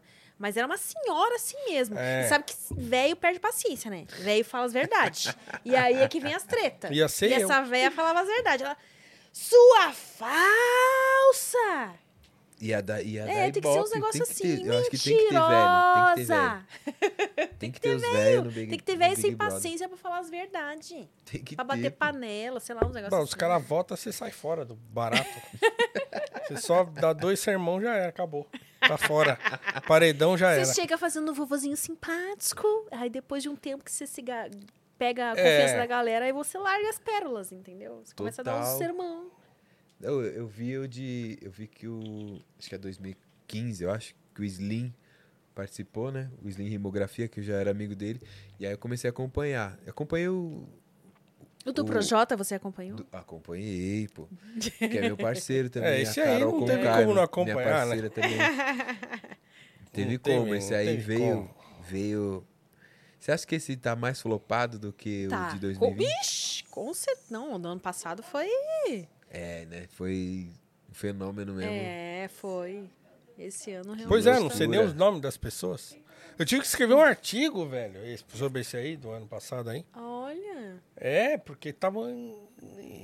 Não é, toda hora aparecia um. O que você acha? Não sei o que. Você ouviu falando não sei quem? Ah, não sei o que, não sei o que lá. Ah, Foi cancelado. O que. Porra, mano. Tá bom, vai. Fui lá e escrevi. como, né? Né, Escrevi um artigo. Falei, ó, E- se quiser saber o que eu penso, tá aqui. Ó, o link é o esse. tava, o Vai rap ler. tava muito presente, né, nesse de 2020 também. Por causa do Projota, da, do Projota, da Carol Conká, do Lucas, né? Tava muito presente. Nesse, nem tanto, né, eu acho. Sei lá. Tá vendo? Acho que a pessoa mais próxima de mim, é, acho que é a Jade. A Jade, você conhece a Jade? Eu sou amigo do João Guilherme e tal. Ah, né? não, o jogo ele não tava no Vênus hoje? Verdade, alô, João Guilherme. Ó, Aqui do lado, né? ladinho, É. Quase que eu Quase que você vendo? Se eu cruza tivesse chegado um pouquinho antes, É, ia cruzar tinha- com o Caba. É verdade. E aí. Eu simpatizo com a Jade. As pessoas estão pegando pesado com a Jade Não sei, ultimamente. então, no começo ela era queridinha, aí já começaram a criticar ela, mas eu, não acho ela entendi, bem. Porque, como eu não, não acompanho tanto, eu. Estavam falando que ela tava vilã e até o próprio João Guilherme tava falando: Ô, minha irmã, pega, né? Pô, você tá ramelando. É verdade isso? Ah, eu não concordo. Eu acho que ela Não segue as sei. convicções dela e é firme. Tipo, achei bacana que as pessoas estavam esperando que ela fosse toda patricinha, né? E eu não achei que foi. No começo rendeu uns memes, ela pedindo óleo pro cabelo. Que... mas, tipo, básico. assim. não, mas eu gosto dela. Eu acho que ela é bem jogadora mesmo, assim. E as pessoas... É engraçado, porque as pessoas querem que você jogue, mas se você joga muito, aí não pode. Ah, então. Né? Aí fica complicado. Se joga muito, é muito Se jogador. você deixa aí se não explícito joga- que você tá jogando, que você tem estratégia e tal, a galera já começa. O povo não Ué, sabe o mas que é quer. isso, o né? povo não sabe o que quer. É, Mas não é isso, não é um jogo? É um jogo, é. Aliás, a Saramara foi lá no ar e falou que não é um jogo, mas é uma gincana. Eu falei, ah, gincana é um jogo, ora. É, É um jogo aquela bagaça lá. Então a pessoa vai lá pra ganhar o dinheiro lá. eu Ou queria- vai porque ela quer aparecer, tá? Então ela vai meio já no desbunde pra fazer um pouco de fama e sair, tá bom. Mas é um jogo. Não deixa de estar jogando, né? Então é. Mas não. Não. O ruim é ser expulso. Aí é osso. é ser Seria eu, acho, expulso. esse cara. É, acho, que... acho que sim. Iam falar, a produção ia falar, Paulo, por favor, se retire que você tá muito palestrante aí. É o seguinte. O crimineiro apareceu o cabo da Ciolo lá no bagulho. É, Glória. Quer almoçar, sentar todo mundo à mesa pra almoçar, eu dar a mão aqui, vamos fazer uma oração agora. Ia durar dois dias no negócio. Ixi, tirei esse cara daqui. Tô fora, tô fora. Não é pra mim, não. Nossa, ia ser da hora. Mas, né? Fica a dica aí pro, pro Boninho aí, pro pessoal da É. produção. Fica a dica pro Boninho chamar, porque olha, pra me inscrever tá difícil, viu? Porque toda vez que eu acesso aquele site e vejo aquele tanto de coisa pra- que tem pra preencher, eu desisto no meio do caminho. Acho que foi uma vez que eu tentei me inscrever. Aí era tanta coisa pra preencher, e eu assim, ah, eu vou parar aqui, depois eu volto. Nunca mais voltei, nunca concluí minha inscrição de fato. Tá vendo? Mas eu acho que esse ano vai. Aquela né, que todo ano fala, não, esse ano eu me inscrevo no BBB. Eu acho que você tem grandes chances. Temos, né? Todos temos, na real. Não, Nem eu não tenho. Mas isso precisa da cota ali do palestrinha pra, né? Não, não, não. Nem que Chama seja outro. pra ser eliminado na primeira semana, pra sair lá como um histórico. Ó, É, né, tem é. a sua... Ser Pra sair cancelado. recorde. Ser cancelado forte, Brabamente. brabamente, né? É É, eu verdade. tô fora. Eu acho que o, Deixa eu do, quietinho. depois de 2020 o cancelamento tá até mais brando, eu acho. Eu acho que o, o povo tá tendo uma, uma consciência um pouquinho. No BBB, né? Porque É, na não casa a gente tivemos um caso aqui. Não, É, não foi nada brando o negócio, mano. né, Saiu até nas notícias lá fora. Então, Exatamente. tipo, coitado, com a imagem É. dele lá... eu vi no Jornal Nacional, Não, quando saiu no Jornal Nacional, daí eu, Falei, mano do céu, que isso? Jornal Nacional o é bicho sério? pegou. A Renata, como é que é? É Renata o nome dela? Como é que é o nome da jornalista lá, principal? Que É a- divide com o Bonner? Não é Renata, é outra coisa. É, não é? esqueci. Lopreto? Não. É. Enfim, ela falando toda séria lá, tipo... ah, falou o nome de verdade dele, deu, o bagulho ficou louco aí, o bagulho ficou sério. Saiu no New York Times, saiu tipo, mano... New York Times eu não vi. Saiu, é. Eu vi que o por Joe causa do Felipe Rogan- Neto, o- fiquei sabendo. É? Nunca achei na minha vida que eu fosse concordar com o Felipe Neto, mas o Felipe Neto lançou um vídeo assim bem coerente do que ele tava falando. Eu não vi o dele ainda. Eu vi que o Joe Faz um Rogan tempinho. comentou, né? É, Então, olha isso, gente. Tá vendo? Realizou o sonho, só que É, falando de uma merda, forma, é, né? infelizmente. Infelizmente. Aí teve o lance do YouTube também, né? Que... Porra. É muita. Entendeu? Inclusive, uma jornalista, não vou lembrar o nome dela, porque eu sou péssima pra lembrar o nome das pessoas, mas uma jornalista postou no Twitter, que às vezes o Twitter presta, né? Algumas informações, mas ah, debatendo, assim, e mostrando através de prints, que o YouTube, como era de se esperar, quando é do interesse dele, né? Ele Ele entrega. Agora, quando é uma coisa que. tem umas formas de burlar a própria lei, né? Porque tem aquela, não, nós seguimos a lei, e a lei aqui fala isso, isso, aquilo, mas quando é do interesse deles que seja. Eles arranjam um advogado que vai provar que aquilo ali é um negócio bem louco. Não vou nem falar aqui, né? Porque vai que o YouTube me. É, mas, é- mas, é, mas é YouTube, tudo né? assim, né? Barra o- Mas é tudo assim, né? Assim, ah, passou no jornal, tal, passou no jornal porque é de interesse da, da TV tentar detonar essas coisas da internet que estão ganhando cada vez mais, né? Tá, tá, se- tá se tornando aos poucos um concorrente mesmo na televisão. Pô, nossa, a Eu acho TV. que já é. É, Eu só olho, eu só assisto TV ultimamente pra assistir o BBB, de fato. é assim. que assim, TV ainda é um universo outro, né? Tem, no Brasil tem muita gente que não tem internet e tem gente não tem esse acesso. que tem internet, mas não tem costume de ver essas coisas. Então, que não tem, não fica vendo YouTube e tal. Mas mas está se tornando. né? Aos poucos vai se tornando um concorrente. Então tem, tem um monte de coisa envolvida, né? Então, assim, porque se você parar para pensar friamente no que aconteceu, você vai ver que assim, não é. Né? Sim, não era para tanto, né? mas muito interesse envolvido. Não é só esse moralismo assim desenfreado de uma hora para outra, entendeu? É, é interesse, tem muito interesse, muita coisa em jogo, né? Então, pessoas aprendam a pensar com as próprias cabecinhas. Ah, Quais são os últimos recados que vocês têm pra dar aqui? Paulo e Felipe, a respeito de Noar e de projetos pessoais aí. Nós já estamos chegando, acho que tipo, né? Aqui, ó. Rapaz, quase meia-noite vi. já. No- já? Uhum. Nossa, foi mesmo? Ô, Ô, louco. louco. Ô, louco. Voou, né? É mesmo? é mesmo. Caramba. Quatro minutos para meia-noite. Que beleza, hein? Espera aí, bicho. Quase entrando na terça Nossa, de é carnaval verdade. já. Não, é só assim para as pessoas se inscreverem lá, né? Se você estiver aí assistindo, tá assistindo depois e tal, inscreva-se no canal do Noir Podcast. Então é Noir Podcast, Como né? tá escrito aí no YouTube. título. No canal de Exatamente. cortes também, né? Cortes Noir Podcast Oficial. E também nas redes sociais. Sigam a gente lá, é Noir PDC, né? Noir PDC. Na, no Twitter e também no Instagram. No TikTok, acho que também tem. Eu não tenho TikTok, mas parece que tem lá uma conta do Noir lá no TikTok também Verdade, tem mesmo. no ar PDC. É, sigam, me sigam aí nas redes sociais também, se quiserem ver alguém falando umas asneiras de vez em quando. Paulo Cruz PHI, Paulo Cruz P de pato, H de hora e de igreja. Paulo Cruz PHI, Twitter e Instagram. E aqui o meu parça, Felipe Flip. É isso, sigam Felipe Flip em qualquer rede aí que você quiser. Ouçam meu disco novo que é o Pela Cor. Faça igual o segurança de shopping. Me segue.